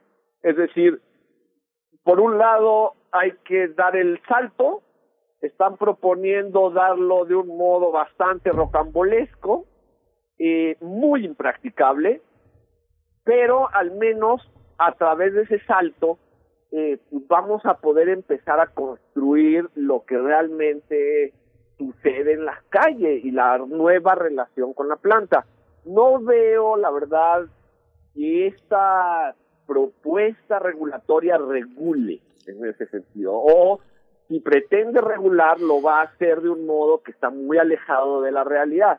Pues va a tener muchas dificultades. El problema que yo veo, particularmente en el medio plazo, es que dado que las cosas no van a salir como están planteadas, pues la autoridad o, o las fuerzas que están en contra de esto, pues empiecen a eh, reclamar eh, que las cosas no funcionan y tal, no por el diseño de la manera que se está proponiendo, sino por eh, que quieren volver a un estado de cosas que como sabemos pues tampoco es ideal. Entonces ahí no sé, eh, habrá que estar viendo, pero sin duda no no hay mucho, por el momento no va a haber mucho para dónde hacerse. Yo creo que los eh, la propuesta en general, pues va, lo que están intentando hacer ya es salvar eh, las prórrogas que se han saltado, que ya es necesario que, y pues va a salir lo que va a salir como salga, este, sin importar mucho los detalles en este momento a ver qué tanto pagamos en el futuro eso, ¿no? Pues esta, esta, esta, visión pues tendrá que, que discutirse, estaremos muy pendientes de lo que se diga eh, en, el pleno del legislativo, Jorge, pero justamente queda una idea de incongruencia. Fíjate que hace algunos años eh, un grupo de comunicadores fueron convocados por un grupo de expertos en adicciones en la ONU y se llegó, se hizo esa reunión para tratar de lanzar en México un manual del tratamiento eh, de las adicciones en los medios informativos, porque desde esa perspectiva de especialistas internacionales era insoportable, inaceptable el tratamiento que las televisoras y las radiodifusoras comerciales hacían del lenguaje que, que denostaba, discriminaba y estigmatizaba a las personas que estaban en esta, en esta lucha, en esta, en este, en el consumo, estos usuarios, y se hizo eh, necesario pensar con especialistas mexicanos en una manera de limitar el lenguaje ofensivo que estas este, televisoras lanzan sobre, la, sobre los usuarios. Esto forma parte también de las contradicciones que tú señalas de CONADIC, organismos punitivos, persecuciones que son totalmente inconsistentes, ¿no, Jorge? Pero bueno, una reflexión de un minuto final sobre este tema de medios y consumo, cómo, cómo eh, intervienen los medios para estigmatizar y señalar todavía estas prácticas que cuando tú comparas con el aborto, sí nos, nos hacen sentido, son muy semejantes, ¿no? Absolutamente. De, eh, de hecho, eh, bueno, de entrada, eh, la forma en que se está cabeceando hoy, que ustedes mismos dijeron, lo del uso lúdico o lo del uso recreativo de la marihuana. Eh, cuando uno califica el fin sin antes este, preguntárselo a quien lo hace, es, eh, digamos, lleva a una, una posible malinterpretación. En realidad es un uso adulto privado o un uso adulto personal, porque la gente que usa marihuana no necesariamente es para divertirse. Si uno lo coloca en o es medicinal o es para divertirse, resulta que los que usamos eh, con fines no médicos solo lo queremos usar y es nuestro capricho porque lo que nos interesa es divertirnos y no nos importa nada más. ¿no? Y a uno le tiran, entonces, ¿qué? Claro, y entonces eso quiere decir que tú beneficias al narcotráfico, etcétera, etcétera. Entonces, justo esa es una de las cosas que no se respetan. La Suprema Corte habló de derecho a de las personas adultas a decidir sobre sí mismas y cuando pasa a los medios y pasa también al legislativo, se convierte en uso recreativo o lúdico. Yo empezaría por ahí y creo que sí, en efecto, a pesar de que hemos ganado mucho en términos de lenguaje, en las drogas en los últimos años, digamos, ya no es tan fácil decir todos son unos adictos, ahora ya se usa un poco más usuarios, etcétera, sustancias psicoactivas.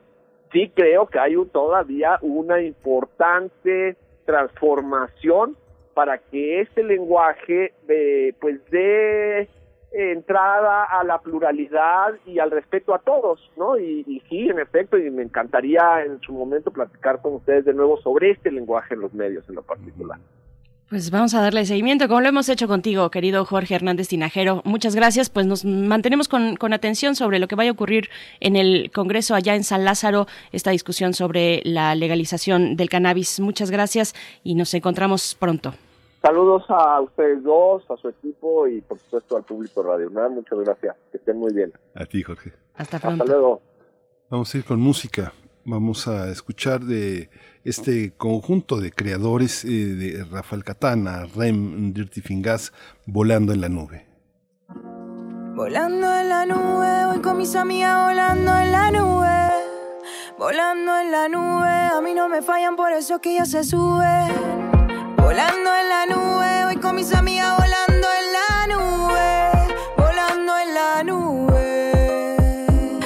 10 pm, salió caminando de su casa. La historia que le pasan, difícil de contar, la retrasa. Tener que pedir para regresar, evadir aquella esquina, mirar siempre para atrás. ah. Tanto tiempo que perdió pensando en vestir, va dejando sin seguridad, mucho que decir. Se envenenó para no perderte a ti, pero ahora vale mucho, no tiene que mentirse. Tanto cerdo por ahí, por ahí, reprimiéndola pa' que ya no encuentre salida. Se refugia por ahí, por ahí, ya no está más sola, juntas son combativas. Tanto cerdo por ahí, por ahí, reprimiéndola pa' que ya no encuentre salida. Se refugia por ahí, por ahí, ya no está más sola, juntas son combativas. Volando en la nube, voy con mis amigas volando en la nube. Volando en la nube, a mí no me fallan, por eso que ya se sube. Volando en la nube, voy con mis amigas volando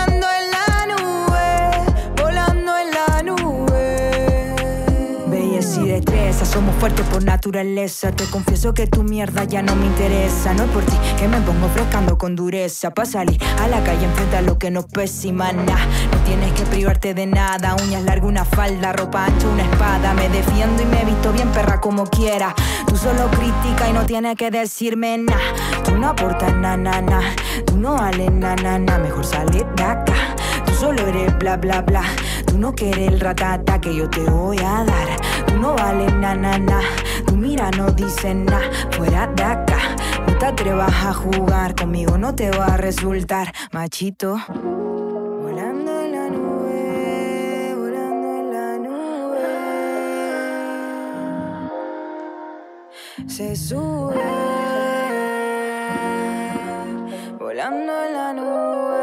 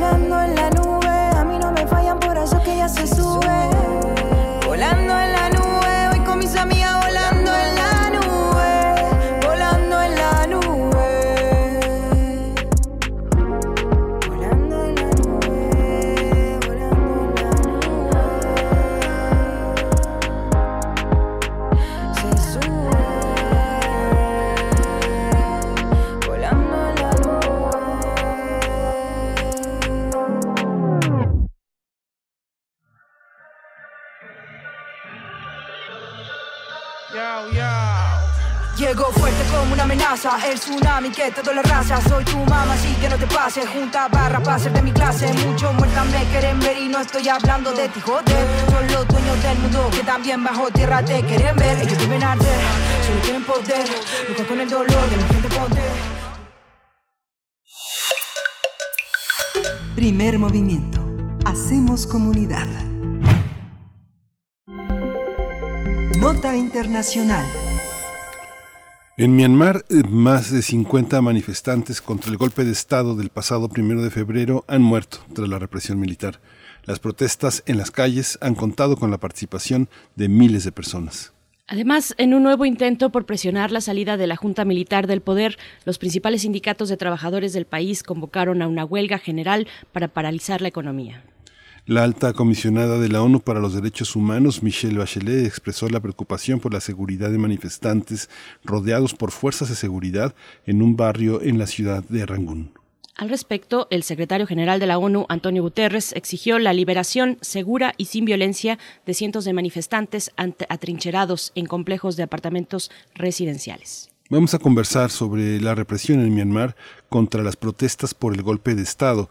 Hoy nos acompaña la doctora Priscila Magaña. Ella es investigadora postdoctoral en la Facultad de Ciencias Políticas y Sociales de la UNAM. Es profesora también en la Universidad Iberoamericana, en la Campus Ciudad de México, y es doctora en Relaciones Internacionales, eh, maestra en Estudios de Asia y África, y está especializada en China. Doctora Priscila Magaña, gracias por estar con nosotros. Bienvenida esta mañana aquí a Primer Movimiento. ¿Qué tal? Muy buenos días a todos. Muchas gracias por la invitación, Berenice y Miguel Ángel. Gracias, doctora. Bienvenida. Pues bueno, eh, coméntanos, por favor, cómo ves las protestas.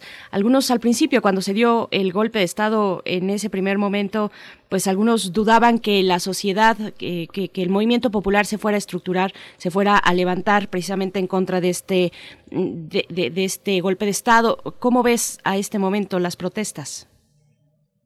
Es muy importante notar, eh, como lo mencionas, cómo se ha venido consolidando el movimiento social, porque en un estado en el que apenas prácticamente llevan 10 años en este proceso de democratización, perdón, eh, ya vemos cómo eh, la sociedad civil está resuelta a no permitir un, un, la perpetuación del de, poder militar en, en ese país. Vemos cómo eh, diferentes sectores, desde los trabajadores eh, y los clásicos personajes que participan en estos movimientos sociales, como la figura de los hombres, se ven consolidados con el papel de la mujer y los jóvenes. Entonces, prácticamente todos los sectores de la sociedad están inmersos en este vuelco para eh, pues luchar por los por los derechos y aquí sí se aplica por luchar por, eh, por la democracia. Toda esta estructura que hay eh, de defensa de, de, de, de la democracia, ¿cómo, ¿Cómo se explica eh, eh, en una sociedad como esta, cuando emergió en China todo este pensamiento de protesta, toda esta exigencia de libertades?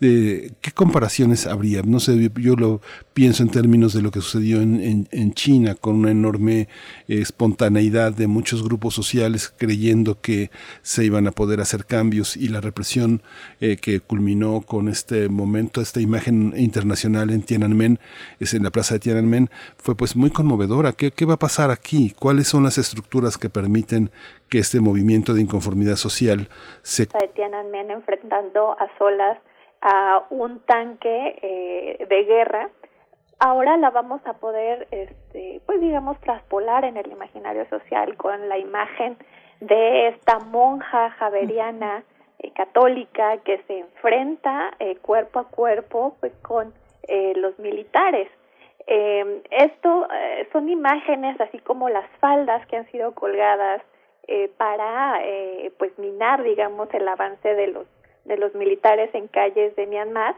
Son imágenes que, que van a perpetuar y que sí debemos de entenderlas en un contexto completamente diferente. Es decir eh, la China de, de, de los 70, de los 80 y la Myanmar de 2021 están, digamos, inmersas en contextos, para empezar, locales bien distintos e internacionales completamente diferentes. Y es que esos son factores fundamentales. Eh, por una parte, eh, lo que sí puede eh, y que está ayudando a, a, a facilitar la transición democrática en Myanmar es precisamente el, la consolidación de un espíritu de libertad eh, dentro de la, eh, perdón, en la población, en la población de Myanmar. Eh, como lo comentábamos estos 10 años, en el proceso democrático en donde ya hubo elecciones eh, que fueron respetadas por la Junta Militar y donde ya hay un incentivo eh, de, la población por mantener estos derechos, pues porque prácticamente los han vivido. No nada más es el derecho a, a ser votado y a votar, sino también a, a tener esta libre expresión y tener los medios para hacer valer sus, sus inconformidades y demás.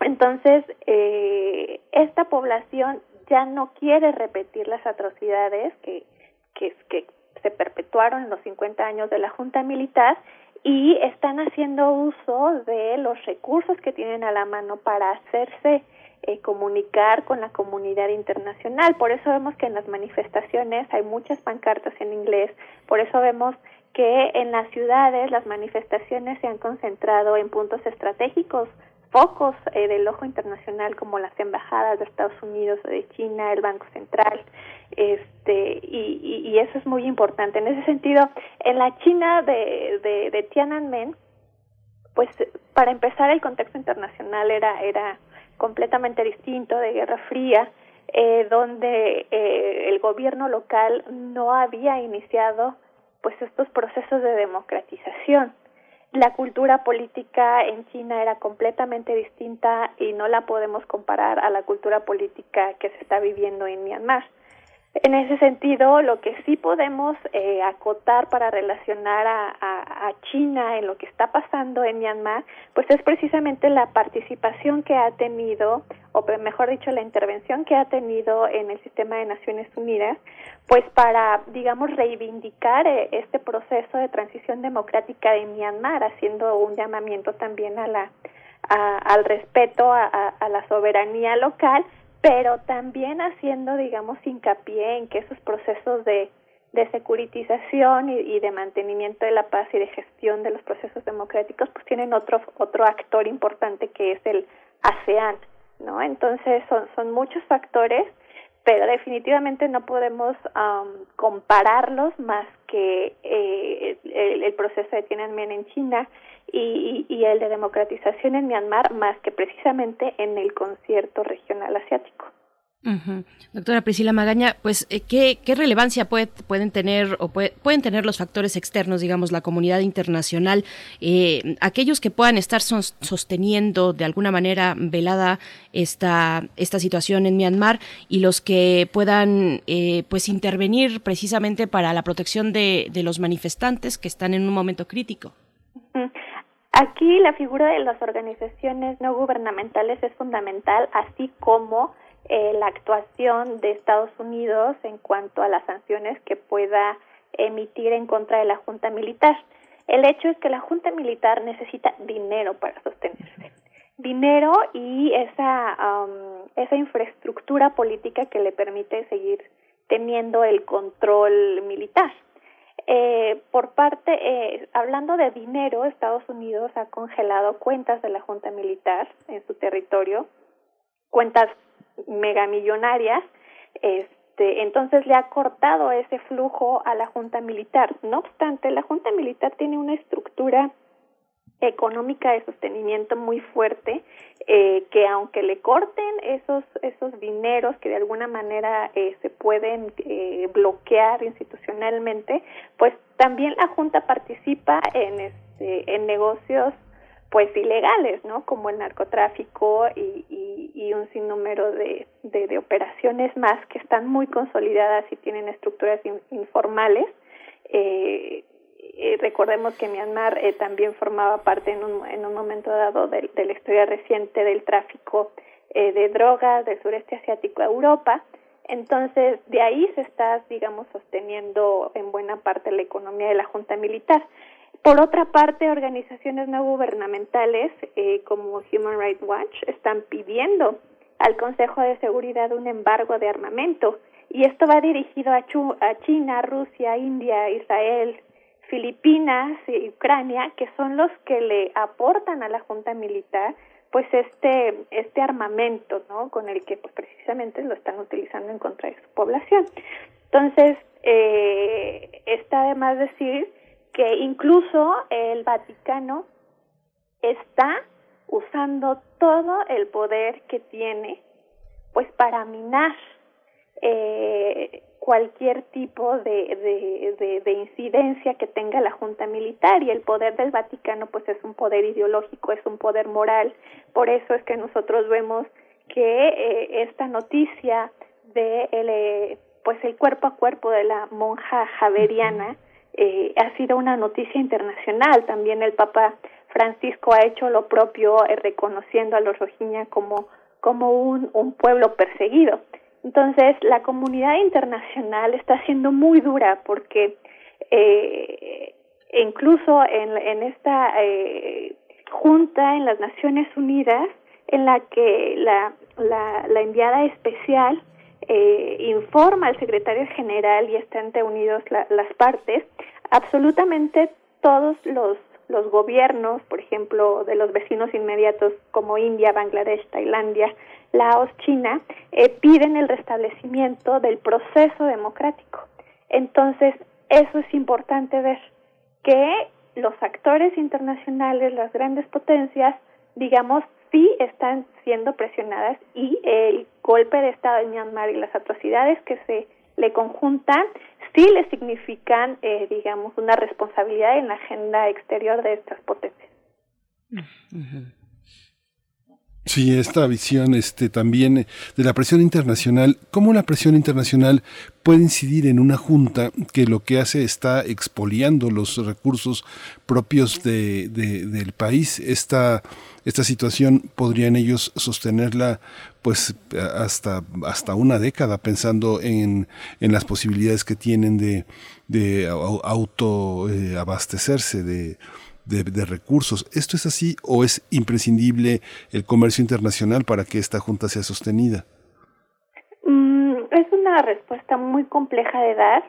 Eh, nosotros nos podemos ayudar de la experiencia histórica y el hecho es que una cuestión que hasta eh, este momento y a corto plazo están previendo los actores internacionales es privilegiar eh, los procesos de securitización y de gestión de conflictos eh, clásicos, que no se escalen a una violencia o a una intervención eh, armada que trasgreda la soberanía de Myanmar.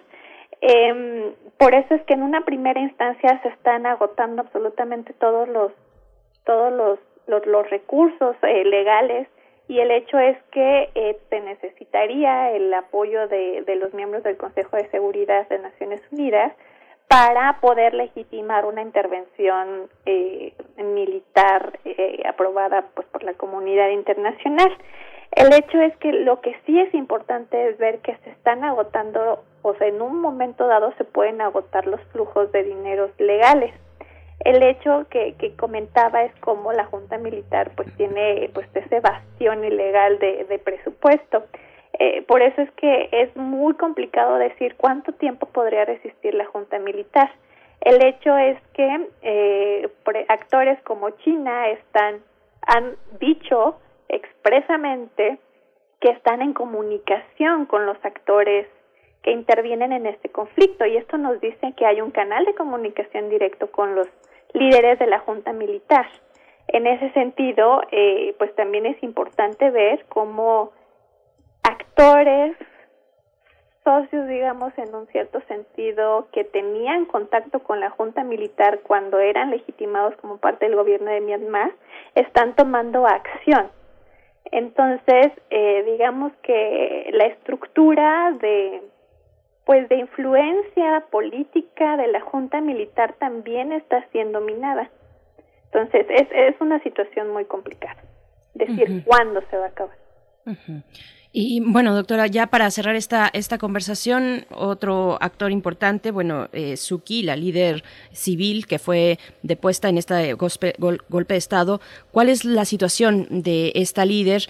se, se, han levantado contra ella cargos criminales a partir de este pues nuevo régimen y entiendo entiendo además que no se sabe cuál es su paradero hasta el momento o no o no sé si ya esté en su domicilio en una especie de eh, pues detención o prisión domiciliaria cómo cómo va esta situación doctora Aung San Suu Kyi está en arresto domiciliario uh -huh. desde eh, prácticamente el primero de febrero de este uh -huh. año. El pasado primero de marzo tuvo su audiencia judicial en la capital, Naypyidaw.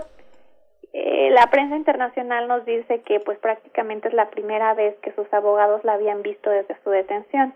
El hecho es que eh, pues este este proceso legal que se está llevando a cabo en contra de, de la líder moral de esta este proceso eh, democrático pues es prácticamente oscuro no entonces eh, saber su paradero es una cuestión pues prácticamente difícil de de, de, de explicar y de entender porque pues prácticamente es una prisionera de guerra, ¿no? Entonces, eh, la Junta Militar ha prácticamente tratado de, de, establecer un procedimiento legal que a todas luces es, es lo contrario, ¿no? Y la comunidad internacional está clamando la liberación de, de Aung San Suu Kyi y eh, de los otros líderes. Entonces, sí es una cuestión eh, pues digamos muy oscura eh, la junta militar ha, ha, actuado en completa ilegalidad y, es difícil conocer el paradero.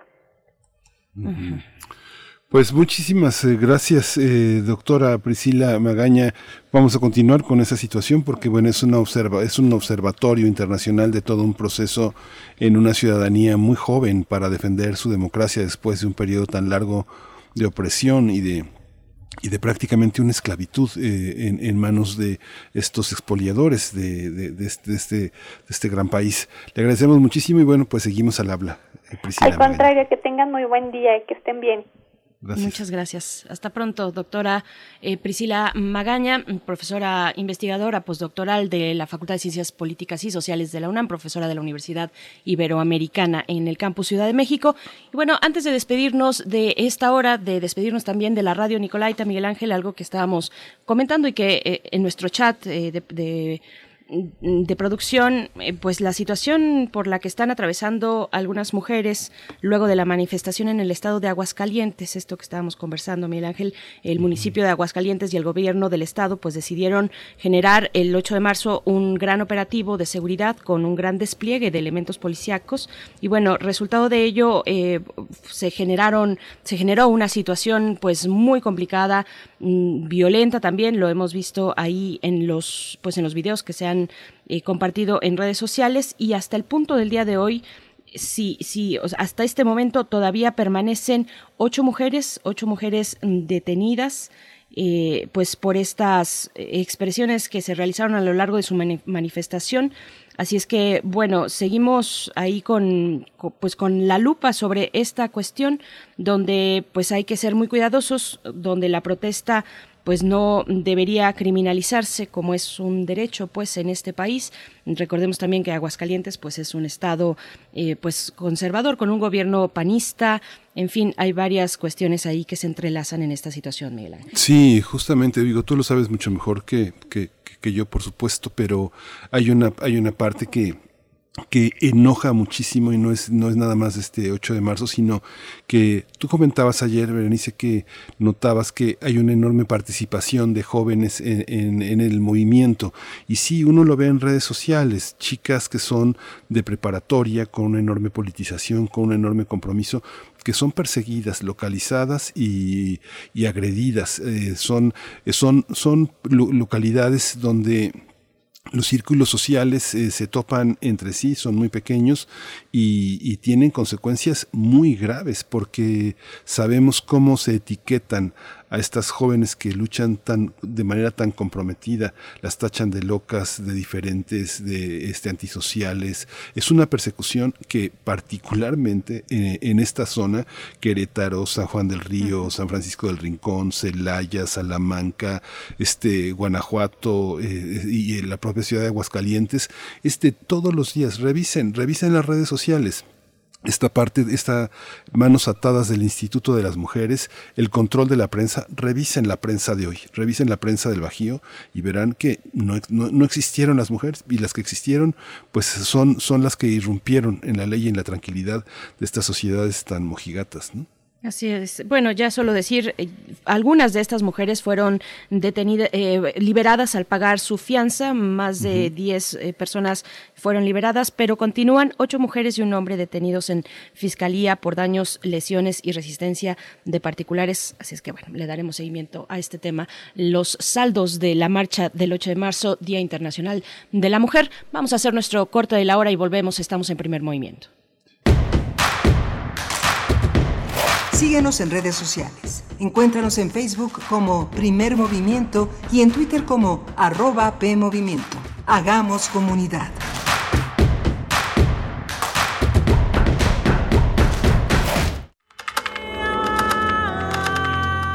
Para conocer la música y los nuevos sonidos que se están haciendo en este tiempo, escucha Testimonio de Oídas música nueva en voz de sus creadores y sus intérpretes.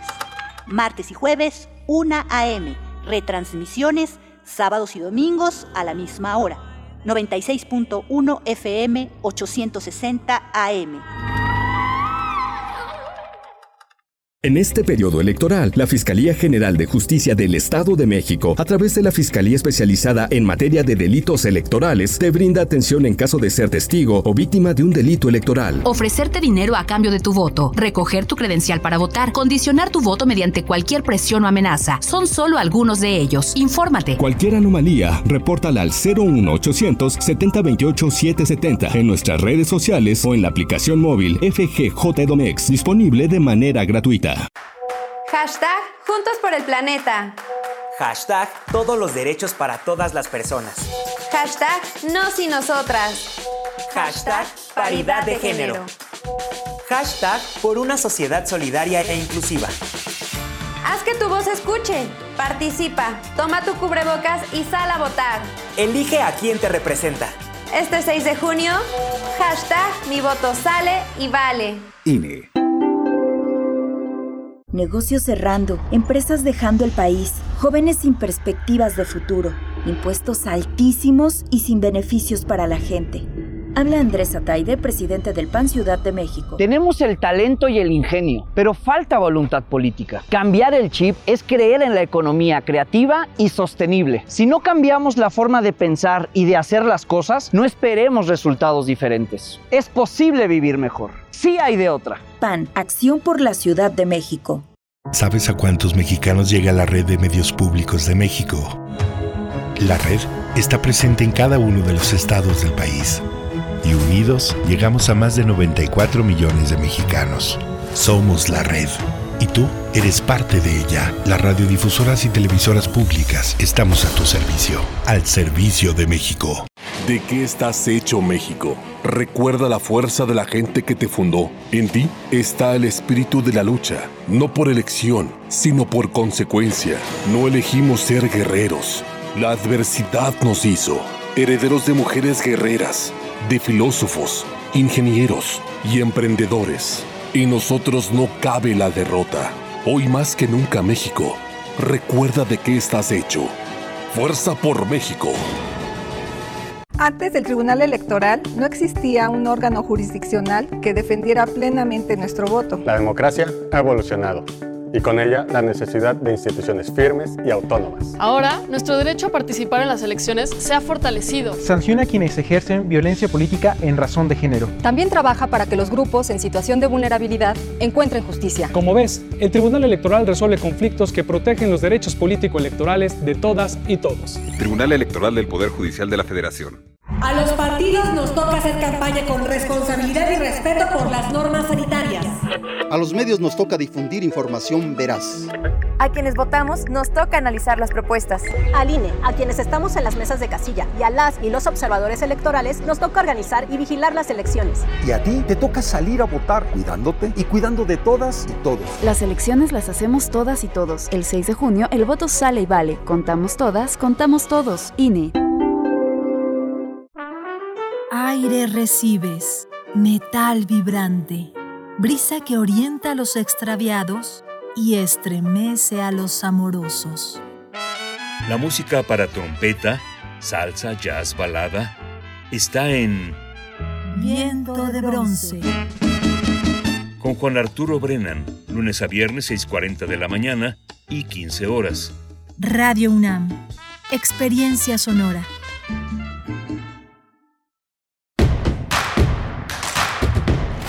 Encuentra la música de primer movimiento día a día en el Spotify de Radio UNAM y agréganos a tus favoritos.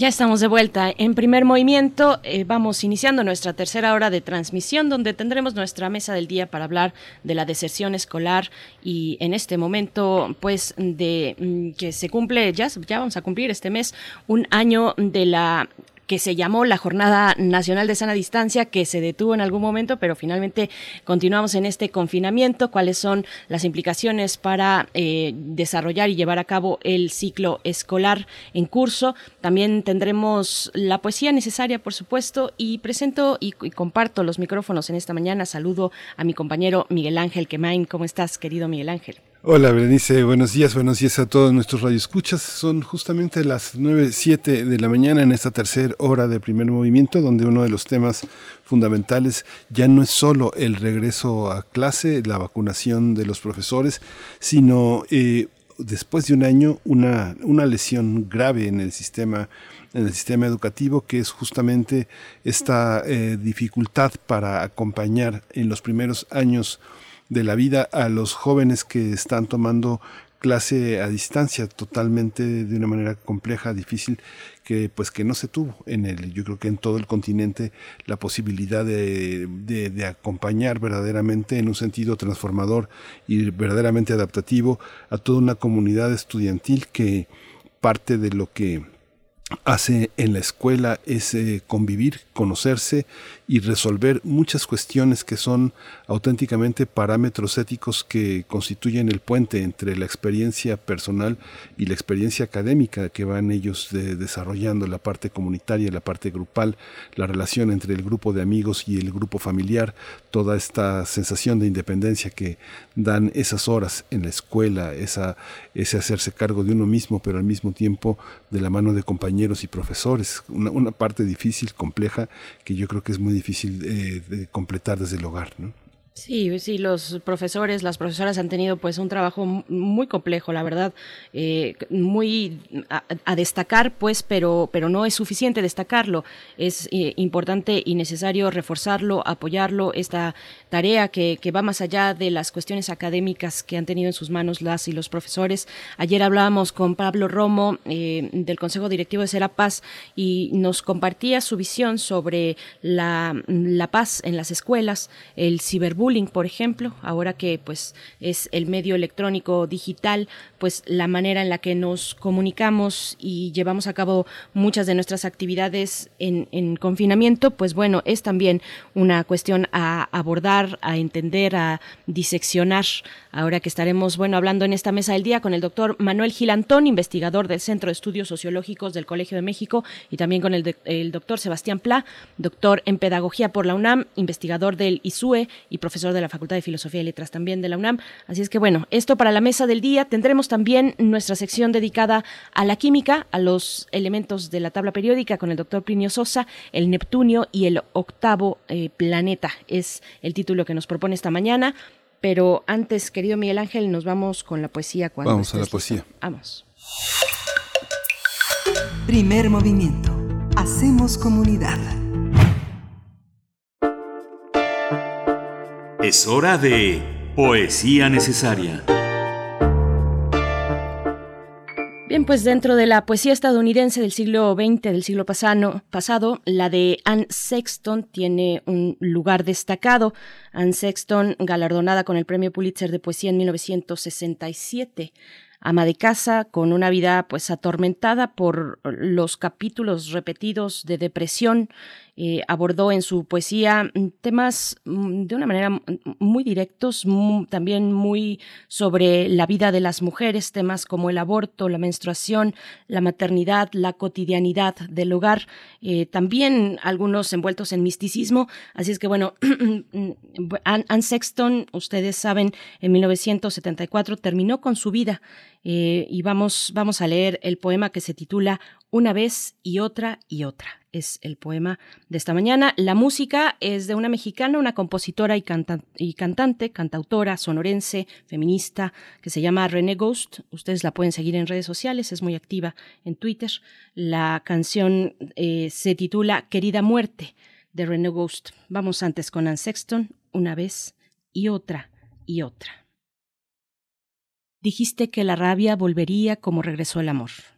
Tengo una mirada oscura que no me gusta es una máscara que me pruebo. Emigro a ella, y su rana se sienta en mi boca y defeca. Es vieja, también por diosera. He tratado de mantenerla a dieta, no le doy unción alguna. Hay una buena cara que me pongo como coágulo. La cosí sobre mi pecho izquierdo, hice de ella mi vocación. Allí enraizó el deseo. Te he puesto a ti y a tu hijo en su punta láctea. Ay, la oscuridad se es asesina, la oscuridad es asesina y la punta de leche rebosante y cada máquina trabaja, y te besaré cuando corte a una docena de hombres diferentes, y morirás de algún modo, una vez y otra. No lo notas, pero una duda crece en mi cabeza.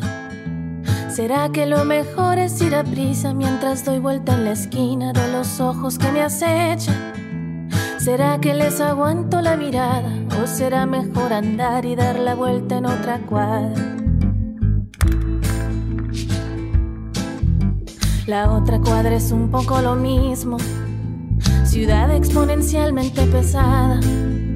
¿Será que solo soy placer gratuito, un anaquel abastecido? Mire a ver si algo le agrada. ¿Será que en esta curva de cadera mi vida corre peligro más que en la de carretera?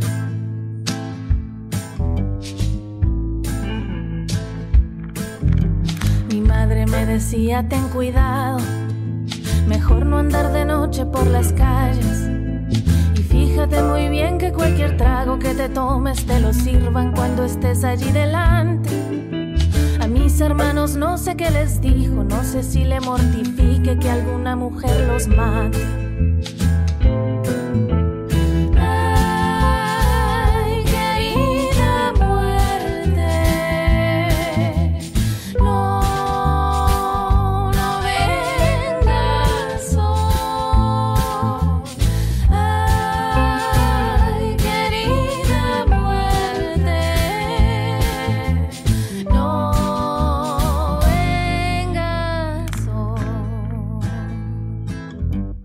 Todas correremos con la suerte. Estar de suerte ahora es estar viva. Ahora estar de suerte es que tu novio no resulte violador, abusador o femicida. Ahora estar de suerte es que a la muerte no le guste tu cintura y en su troca no te siga. Yo ya no sé qué hacer con esta rabia, tampoco mis amigas y parejas. Denuncias y denuncias y denuncias y denuncias y no más no se ve nadie tras las rejas. Están libres afuera emborrachando a alguna chica para ver si en unas horas la corteja. Si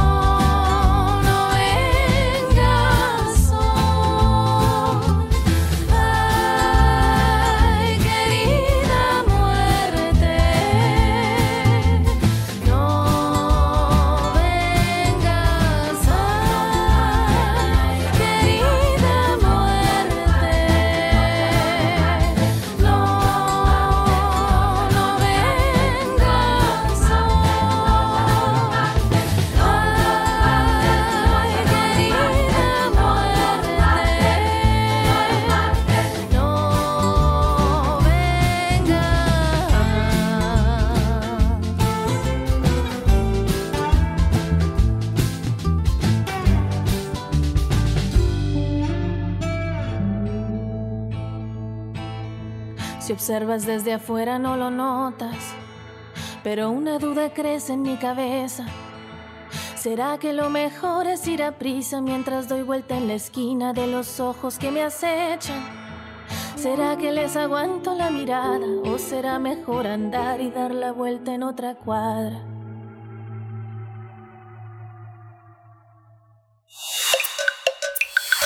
Primer movimiento. Hacemos comunidad. La mesa del día. México cumplirá en los próximos días un año del cierre de escuelas ante la llegada de la pandemia de COVID-19. El 14 de marzo de 2020, las autoridades educativas dieron a conocer una serie de medidas que incluyeron la suspensión de clases en las escuelas de educación preescolar, primaria, secundaria, normal y otras instituciones de educación. De acuerdo con el Fondo de las Naciones Unidas para la Infancia, México es el país latinoamericano donde las escuelas han estado cerradas por más tiempo debido a la contingencia sanitaria. UNICEF ha advertido que el cierre de los centros escolares agudizará la crisis de aprendizaje que ya registraba el país antes de la pandemia. Por ello, pidió la reapertura de escuelas en aquellas regiones de México donde se ha registrado un descenso de contagios. Christian Skug, representante de UNICEF en México, dijo que los rezagos de aprendizaje se están incrementando por el cierre de escuelas, sobre todo en aquellos hogares que no pueden acceder a la educación a distancia o de manera inapropiada, como las zonas donde las comunidades no cuentan con internet o computadora en casa. La UNICEF también advierte que cada día de cierre de escuelas aumenta el riesgo de abandono escolar, situación que empeora cuando hay reducción de ingresos familiares. Sí, hasta ahora no hay cifras oficiales de abandono o deserción escolar, pero algunas organizaciones de la sociedad civil han estimado que habrá una disminución del 10% en la presencia de niñas en el nivel escolar básico y advierten que esta cifra podría duplicarse. Pues vamos a realizar un análisis de la situación educativa a un año del cierre de escuelas en México. Por mi parte presento al doctor Manuel Gilantón, que ya nos acompaña en la línea. Él es investigador del Centro de Estudios Sociológicos del Colegio de México, especialista en sociología de la educación. Y bueno, nos acompaña cada vez que le requerimos muy generosamente. Doctor Manuel Gilantón, gracias por estar una vez más con nosotros. Al contrario, Berenice, agradecido soy yo. Muy buenos días, buenos días a Gracias, doctor Manuel Gilantón. También está con nosotros el doctor Sebastián Pla. Él es doctor en Pedagogía por la UNAM, es investigador del ISU y profesor de la Facultad de Filosofía y Letras de la UNAM. Doctor, bienvenido. Muchas gracias por estar con nosotros también nuevamente. Hola, buenos días. Muchas gracias por la invitación. Saludos a todos. Gracias, gracias a ambos. Doctor Sebastián Pla, gracias también. Mm, bueno, ¿cómo ven el panorama frente al abandono escolar? Eh, tenemos, eh, ¿de qué partimos, doctor Manuel Gilantón? Es una pregunta para ambos, pero empiezo con usted. Eh, a mí me, parece, saludo con mucho gusto a Sebastián también, me, parece muy importante, dice una cosita que dijiste ahorita, que no fue deserción. Es decir, una primera cosa que sería muy interesante que todos tuviéramos presente es que deserción es un término militar que se aplica cuando una persona está en el frente eh, por cobardía, por, por, por, razones eh, de traición, etcétera, abandona esa posición e incluso el código militar permite que se le dispare por la espalda.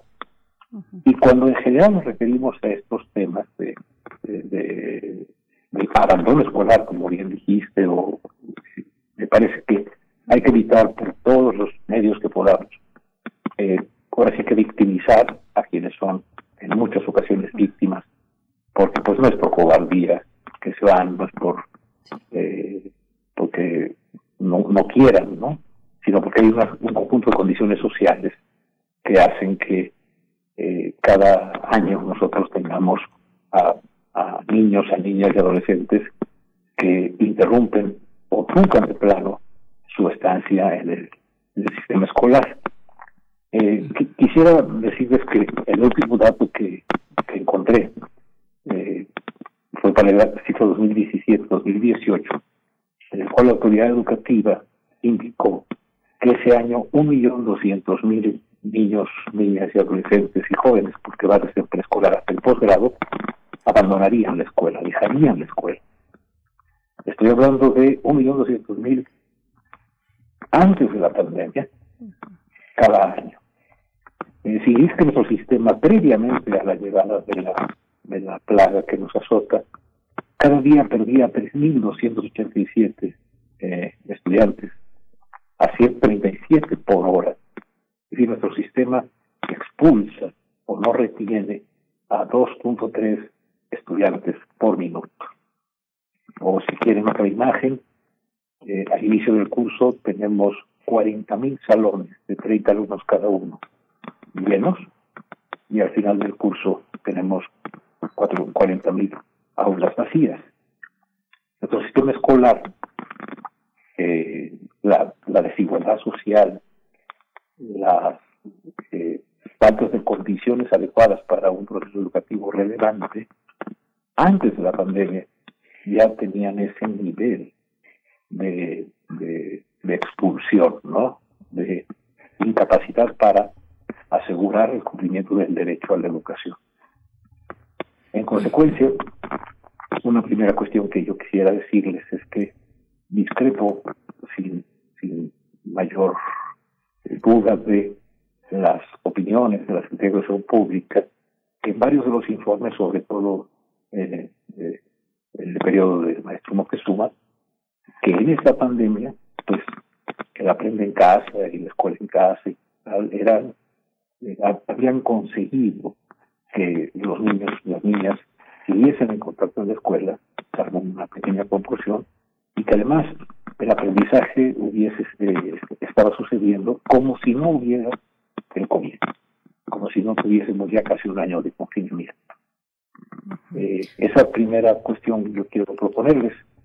Sebastián nos ayudará, sobre todo, a, muy experto en la educación, a ver esta cuestión del aprendizaje. Pero en términos sociales, si un millón doscientos mil estudiantes en el ciclo 2017-18, casi casi antes de, la pandemia, eh, ya se iban de nuestro sistema, ya nuestro sistema no los retenía porque se iban o los iban, vamos a permitir esa expresión, o sea, los echaban porque la escuela ya no tenía el siguiente grado o porque el pasaje de un ciclo a otro ya era imposible o por razones de inserción laboral o por la irrelevancia que en ocasiones la escuela significa para niñas y niños o eh, adolescentes, pues yo me imagino que estamos ante un caso en el cual, sin cifras oficiales, eh, debemos esperar muchísimos más eh, niños, niñas y adolescentes que han eh, dejado su pupitre, vamos a ponerlo así, imaginario, ¿verdad? En estos, en estos, en estos años. Y se han incorporado al mercado, han, han, han dejado de ver la televisión exhaustos, han tenido mucha dificultad para aprender, porque la mayoría de las casas mexicanas los padres y las madres de familia que se esfuerzan muchísimo junto con los profesores, muchos, muchísimos de ellos por establecer y continuar este vínculo, pues no ha sido posible hacerlo. Doctor Sebastián Pla, eh, pues qué reflexiones iniciales destacar sobre el aprendizaje a distancia y ya después pasamos a la cuestión del abandono escolar. Este, bueno, también aprovecho para saludar a querido Manuel. Este, bueno, sobre el aprovechamiento escolar, yo creo que hay que entenderlo eh, en primer lugar retomando lo que decía Manuel. O sea, si hablamos de deserción y de abandono, estamos dando la agencia a los niños y a los jóvenes como las personas que abandonan la escuela. Y en ese sentido tenemos que, y comparto plenamente con Manuel, ponernos en el lado de que es la escuela que los expulsa, que los desafilia, que los saca de la institución. Y esto naturalmente tiene que ver con el aspecto de los aprendizajes, las formas de enseñanza y los resultados que tendremos a largo plazo. Estamos muy acostumbrados a pensar en aprendizajes, hoy los discursos políticos eh, educativos están muy centrados en eso, pero la escuela es muchísimo más que los aprendizajes. Justamente, a mi parecer, creo que lo primero que produce Aprende en Casa es una ilusión. La ilusión de que el artículo tercero se está cumpliendo plenamente, que el Estado está garantizando la educación de los chicos, entendiendo en este caso educación como escolarización, con emitir un discurso. Y eso ya años, centurias incluso de pedagogía han mostrado que no sucede así.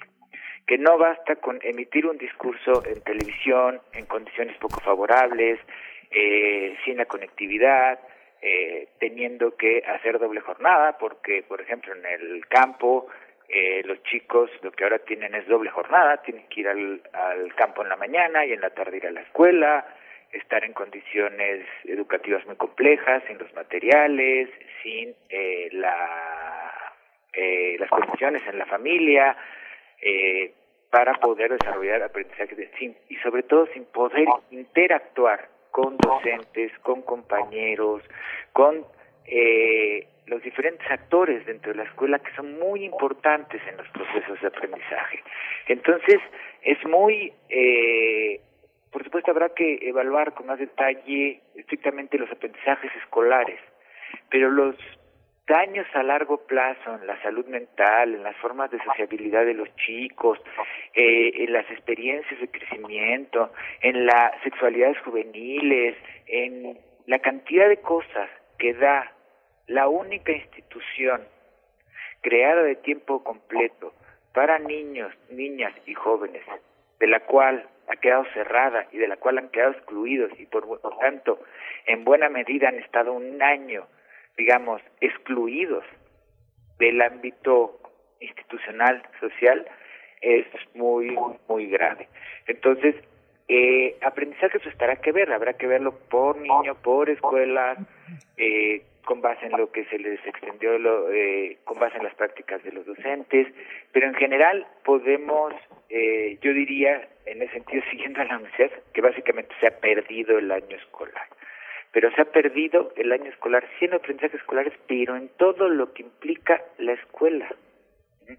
Y eso es muchísimo más que si aprendieron las divisiones, si pudieron trabajar eh, en los aspectos de geografía o historia o química en las diferentes asignaturas. Entonces yo creo que el primer problema es crítico.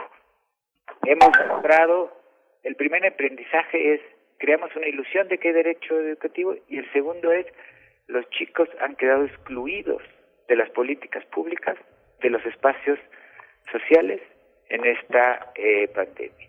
¿Y qué educación es esa? ¿Qué mensaje les mandamos a los eh, a los niños? Porque ahí también educamos. Al ser un país que no abre sus escuelas, que no piensa siquiera en poder abrir según las condiciones locales, ¿Qué mensaje, qué enseñanza, cómo valoramos la escuela? Y yo creo que si respondemos estas preguntas, nuestra visión va a ser bastante pesimista. Sí, esta, este planteamiento que, que, los dos hacen de muy radical, por lo menos no, no es un planteamiento que, que se discuta ni en, las, eh, ni, ni, en los espacios eh, educativos eh, de las conferencias de prensa del gobierno federal, ni incluso en la mañanera.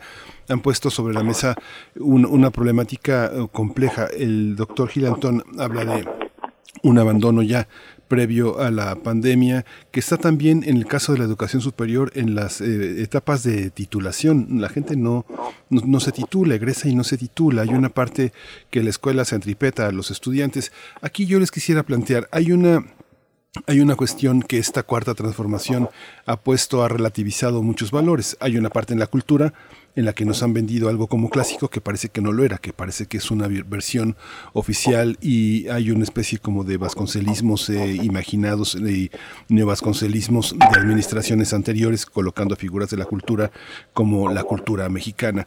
Lo mismo pasa con los planes educativos. Hay una parte que se tendría que revisar. Hay valores que no están a discusión, como el derecho a estudiar, como el derecho a la escuela, como el laicismo, eh, pero en el concierto de escuelas privadas que tienen pedagogías distintas, que tienen orientaciones educativas, no digo confesionales ni de y tendencias ideológicas, sino programas educativos de lo que consideran ser, ser un ser humano, ¿cómo, cómo ven ustedes? es un momento de replantear el, el, tema, el proyecto educativo, la estructura pedagógica de los programas, la forma en la que intervienen los maestros y cómo son evaluados. Manuel Gilantón, empezamos contigo. Eh, Una de las cuestiones que a mí más me, me perturbó cuando se inició este curso, este, este ciclo lectivo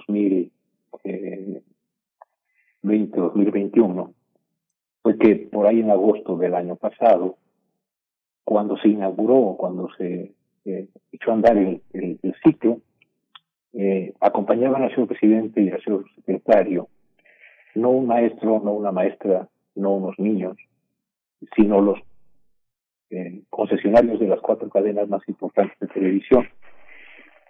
Y las palabras tanto del señor secretario como del señor presidente eran que volvíamos a la escuela a través de, este sistema de aprender en casa, pero que no iban a ser eh, para entretener, sino que se iban a, a conservar lo que tenían que aprender, lo que ahora se ha dado en llamar aprendizajes esperados. Y yo me preguntaba, seguro aquí Sebastián, eh, que es su especialidad, cuestión pedagógica, yo me preguntaba, ¿cómo es posible que lo que se espera aprender en medio de una de de los eventos, de los acontecimientos más complejos que hemos vivido en la humanidad con esta con esta eh, plaga eh, a nivel planetario, ¿cómo es posible que no se modifiquen los aprendizajes esperados para hablar en la jerga que se usa? O sea, eh, el, la escuela, el sistema escolar, o por lo menos la programación de lo que se tiene que aprender, no se modificó ante el hecho de que estaban eh, enfermando y muriendo. Y, y, incluso eh, que se estaba dando a toda prisa una investigación para ver si se podía contar con una con una vacuna o bien que no cabíamos en los hospitales etcétera entonces yo dije qué raro es decir va, va, a haber quebrados como se espera va a haber este eh, aprenderse los ríos de España, Guadalquivir, Guadiana, Tajo, Ebro y Duero, así como los panerógamas y criptógamas. O sea, no hay capacidad para entender que la escuela en una situación de pandemia tiene que centrarse en la en la pues en la capacidad de comprender lo que sucede que puede fortalecer mucho la lectura que puede fortalecer mucho el, conocimiento de la historia que puede fortalecer eh, el razonamiento lógico ¿por qué no se hizo un ajuste? Y tengo la impresión que fue porque había que sacar a como diese lugar el curso, aunque no fue más que una ficción, ¿no? En, en términos de los, de los eh, contenidos. Tenemos un sistema, un, eh, un proyecto de escolarización, porque dice muy bien Sebastián, el problema no hay que reducirlo a la escolarización, sino que en este año pues se ha perdido, por ejemplo, el aprendizaje entre pares, que es decir, con sus compañeros, ¿no? creo que no sé, no sé si es muy raro mi caso, pero yo aprendí muchísimo de mis compañeros, incluso de los contenidos escolares, porque me tenían más paciencia muchas veces que mis profesores para explicarme algo. Entonces, yo creo que el, el peso de la información que, que, se tiene eh, tiene que, a, a, mi juicio, ser revisado muy profundamente, porque a, la escuela cada vez le ponen más carga, ¿no? Eh, se, en la escuela se mide los centímetros que tienen de abdomen los chiquillos, se dice que se tiene que ir a hacer nutrición, que se, es decir, la escuela cada vez tiene, está más, eh, como decía Sebastián, la, esa institución que es como representación del Estado Nacional y su proyecto de futuro, está cada vez más sobrecargada de información y está descuidándose la formación en su sentido más profundo. Entonces sí creo que la, que la, que la necesidad de revisar y sobre todo con la participación del, del magisterio y de las personas que como Sebastián son expertos en, esta materia de aprendizaje, hay que revisar esa enorme carga para que en la escuela se pueda pasar de una escolarización repetitiva a una formación interesante en la cual nos podamos ubicar en nuestro tiempo con una comprensión y con, con un manejo de nuestro idioma eh, suficiente y con una capacidad de pensamiento lógico que nos conduzca a plantear buenas preguntas. Eh, si no hacemos eso pronto, con la pandemia sobre todo además, creo que no habremos, como se dice, aprendido nada. Y en ese sentido, hay un, sí, hay un discurso, como decía Sebastián, que parece ser que produce realidad. No, a mí me parece que la realidad eh, está siendo más, mucho más cruda, que el magisterio está teniendo mucha presión para cumplir, sobre todo la escuela pública, con, con lo que se espera, con independencia del contexto. Doctor Sebastián Pla, ¿cuál es, cuál es su opinión en, en ese sentido, en la, la, pregunta que había planteado y los comentarios de, del doctor Gilantón? Sí, eh, primero retomo, comparto plenamente lo que dice Manuel sobre la incapacidad que tuvo la escuela de adaptar sus contenidos, sus formas de, no sus formas de enseñanza porque fue bastante digital, eh, hubo la televisión y hubo, digamos, didácticas alternativas, pero el fondo de los contenidos, las formas de evaluación y las relaciones entre escuela y casa fueron las mismas. O sea, fue un paso de lo presencial a lo virtual sin pensar todo lo que eso implicaba, con los mismos contenidos, las mismas lógicas, eh, escolares que no respondieron adecuadamente a las circunstancias. Pero creo que se puede agregar algunas cositas a lo que dice. Primero, eh, hay una larga historia, sobre todo a partir de los años 80, bueno, entonces no tan larga, pero sí importante, que le llaman, eh, es el, se Movimiento Global de la Reforma Educativa, que es por siglas en inglés es HARM, como como un virus o como un germen ahí mal, malévolo, ¿no? Quienes lo critican. Pero este movimiento lo que parte es el principio de que la reforma educativa, el cambio de los planes de estudio, es una reforma políticamente barata y rápida. Y que permite un cierto gatopardismo, es decir, dejar las cosas como están. Entonces, para poner un ejemplo, tenemos las reformas curriculares de eh, 2006 a la secundaria con Fox. Luego tenemos el acuerdo eh, 592 en 2011 con Calderón. Luego el nuevo modelo educativo de eh, Peña Nieto, a ver que terminó siendo 2008, 2018, perdón, y estamos esperando el nuevo eh, modelo o, la nueva escuela mexicana con sus nuevos planes de estudio. ¿Qué va a pasar con la pandemia y con los tiempos?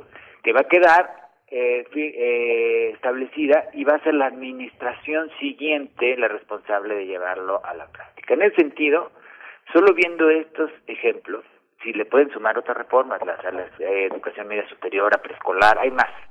Yo también estoy mencionando las generales.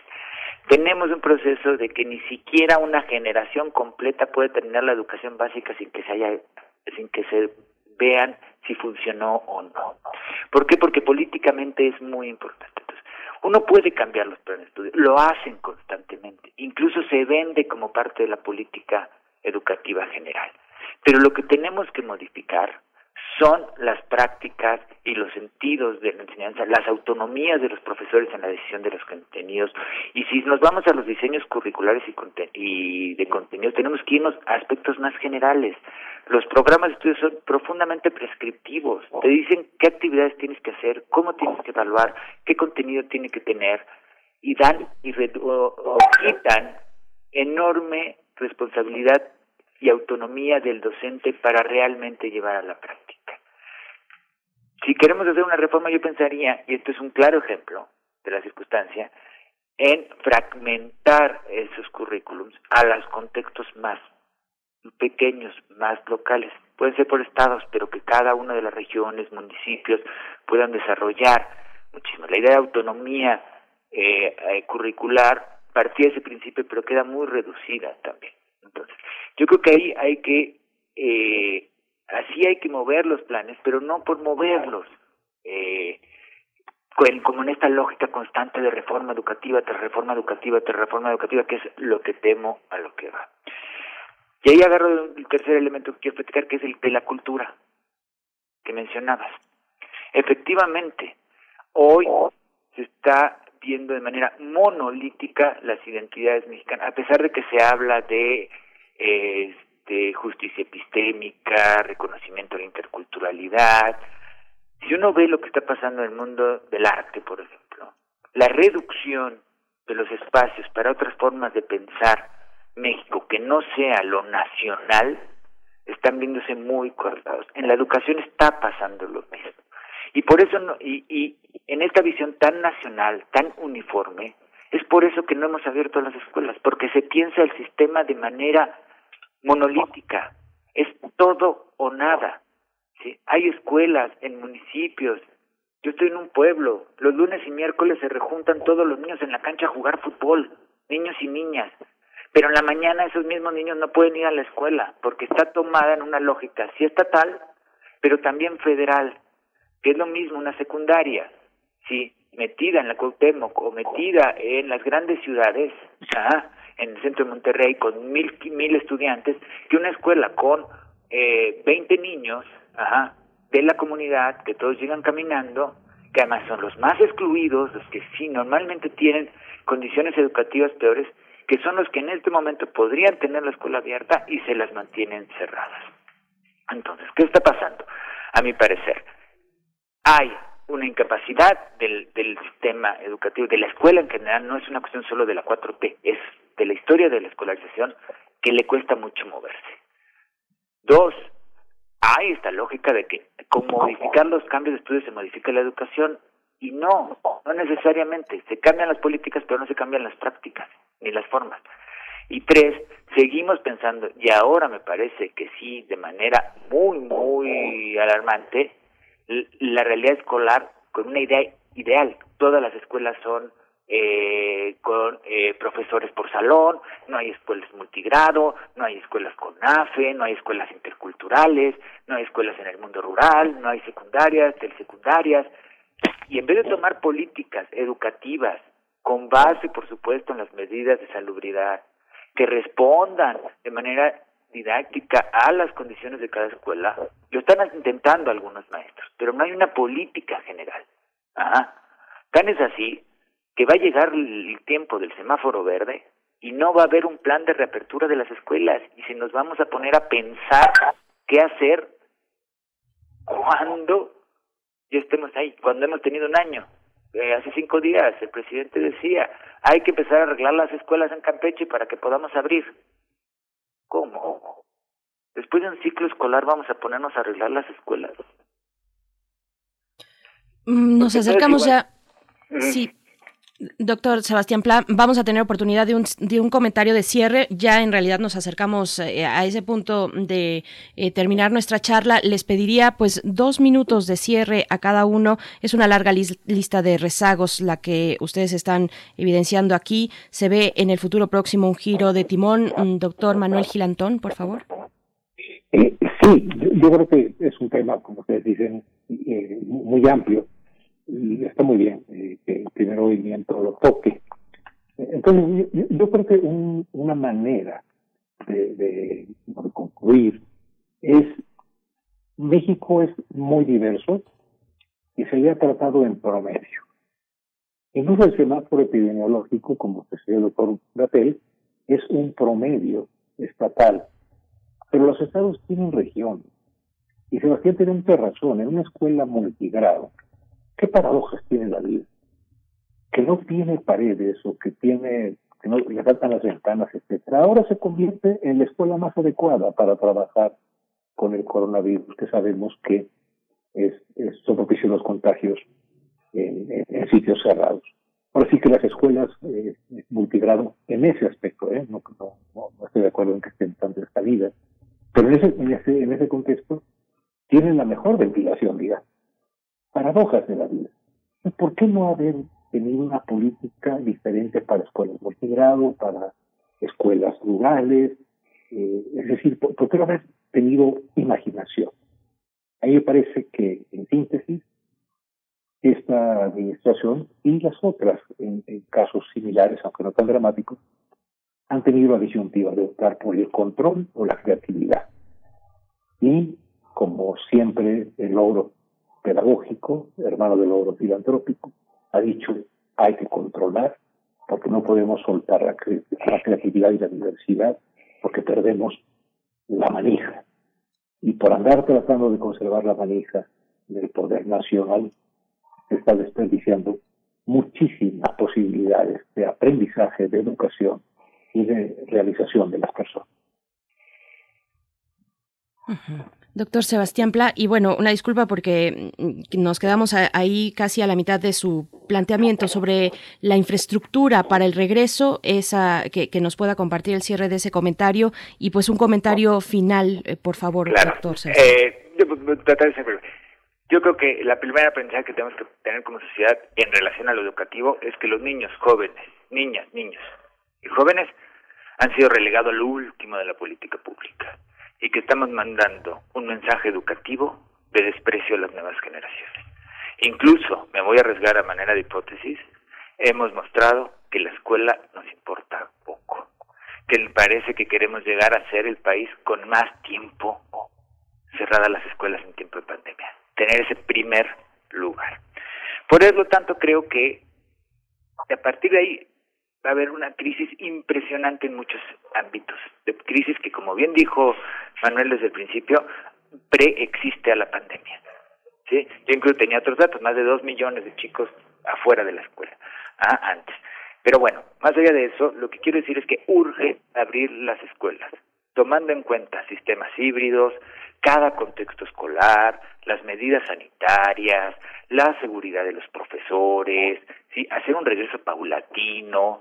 Ya Jalisco dijo que lo iba a hacer, Campeche se está viendo, pero lo importante es que abramos las escuelas, que les demos de nuevo a los niños, niñas y jóvenes el espacio que las sociedades modernas han creado para ellos y que hemos mostrado en México que no la valoramos en todo su contexto y que ha cuestionado algo muy, muy importante. Y lo voy a cerrar con una pregunta. ¿Es la escuela presencial una actividad esencial? ¿Es la docencia presencial una actividad esencial para nuestras sociedades? Si hacemos un recuento histórico de este año, podríamos pensar que no. Y eso sería dramático para el país. Ese sería mi conclusión. Dramático, pero es. Sí, es una pregunta, es una pregunta también, como desde el inicio de sus intervenciones, muy radical, es una pregunta muy fuerte. Vamos a regresar en el caso de la UNAM cuando todos los profesores estén vacunados pero vemos en el, en el concierto de las universidades públicas, de las universidades de enseñanza básica, una, una, e, en este momento una enorme dificultad para que los profesores entiendan entre ellos mismos. ¿Cómo entender esta parte? Un último comentario de, de ambos, un, un, un, minuto, un minuto y medio de cada uno para concluir esta conversación, doctor Manuel Gilantón. Sí, yo creo que las preguntas que hace Sebastián son extraordinariamente importantes porque eh, la solución se ha pensado desde los escritorios de la Secretaría de Educación Pública y no desde la reunión colegiada de los colegas de las escuelas, que en ciertas regiones y en ciertas circunstancias podrían haber tenido extraordinarias alternativas para continuar con la socialización, para continuar con el disfrute de los otros. Eh, nos, nos, otra vez, en vez de control imaginación, creatividad, el riesgo de equivocarnos en algunos casos, pero atinar en otros, es mejor que la seguridad de fallar por tratar al país como si fuera igual. Muchos secretarios de Estado tienen como recuerdo de su escuela, eh, perdón, el recuerdo de su escuela lo proyectan a todo el país. No es así. Hemos perdido la capacidad de que colegios de profesores, esas pequeñas comunidades, junto con padres de familia, etcétera, diseñen alternativas para que continuase el proceso educativo. Lo perdimos por centralistas y lo perdimos por soberbios en términos de la autoridad. Bien, pues, bueno, nos quedan... Este, sí, sí, A ver, eso brevemente, rápido sobre la UNAM. Yo creo que vamos hacia un camino híbrido porque no es lo mismo tampoco primaria, preescolar, que es universidad. Hay que entenderlo, que son edades, son niveles de conectividad, hay muchas cosas distintas. Pero rápidamente, vamos a hacer un camino híbrido que los maestros de todas las facultades, todos los tenemos que tener presente y desarrollar, no pasando nuestra didáctica de lo presencial a lo híbrido, sino construir nuevas formas de pensar lo que enseñamos en lo híbrido. ¿Por qué? Porque también la distancia ha traído reducción en los costos educativos de los estudiantes de universidad, reducción en los tiempos de traslado, pero han perdido la vida universitaria. ¿Y qué chiste ser de la UNAM y no tener vida universitaria? O de otra universidad. Pero bueno, la pregunta también era sobre la UNAM. Entonces, tenemos que pensar en lo híbrido. Y creo que como Universidad Nacional tenemos que ser los primeros. Por supuesto, aquellos que tengan las condiciones de salud, que estemos vacunados, que estén, eh, pero empezar siendo el ejemplo de un regreso paulatino. Pero bien sabemos que hay muchos elementos políticos que también dificultan la cuestión. Entonces, en ese sentido, creo que en la UNAM tenemos que empezar a pensar tiempos híbridos, distancia y presencial, que permita ciertas reducciones de costos y de traslados a nuestros estudiantes, pero que también les ofrezcamos esa vida universitaria, donde la cultura, la cultura diversa, plural que tiene nuestra casa de estudios, es fundamental para formar a nuestros estudiantes en la, en la UNAM.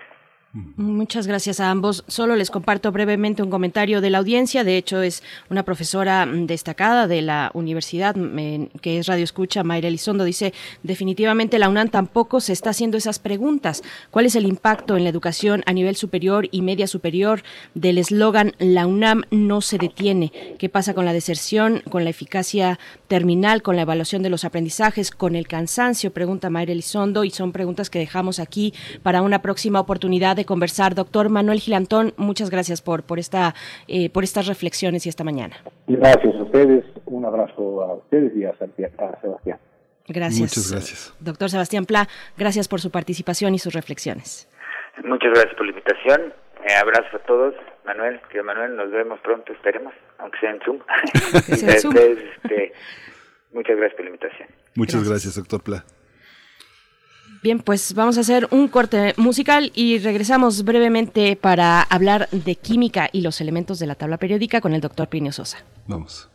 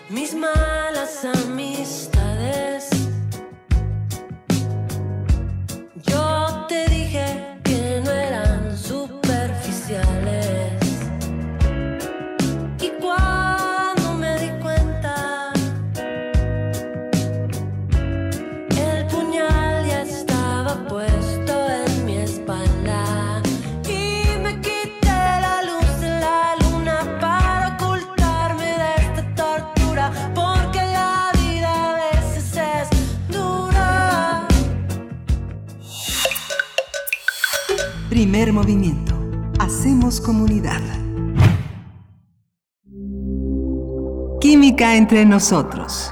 Química para todos.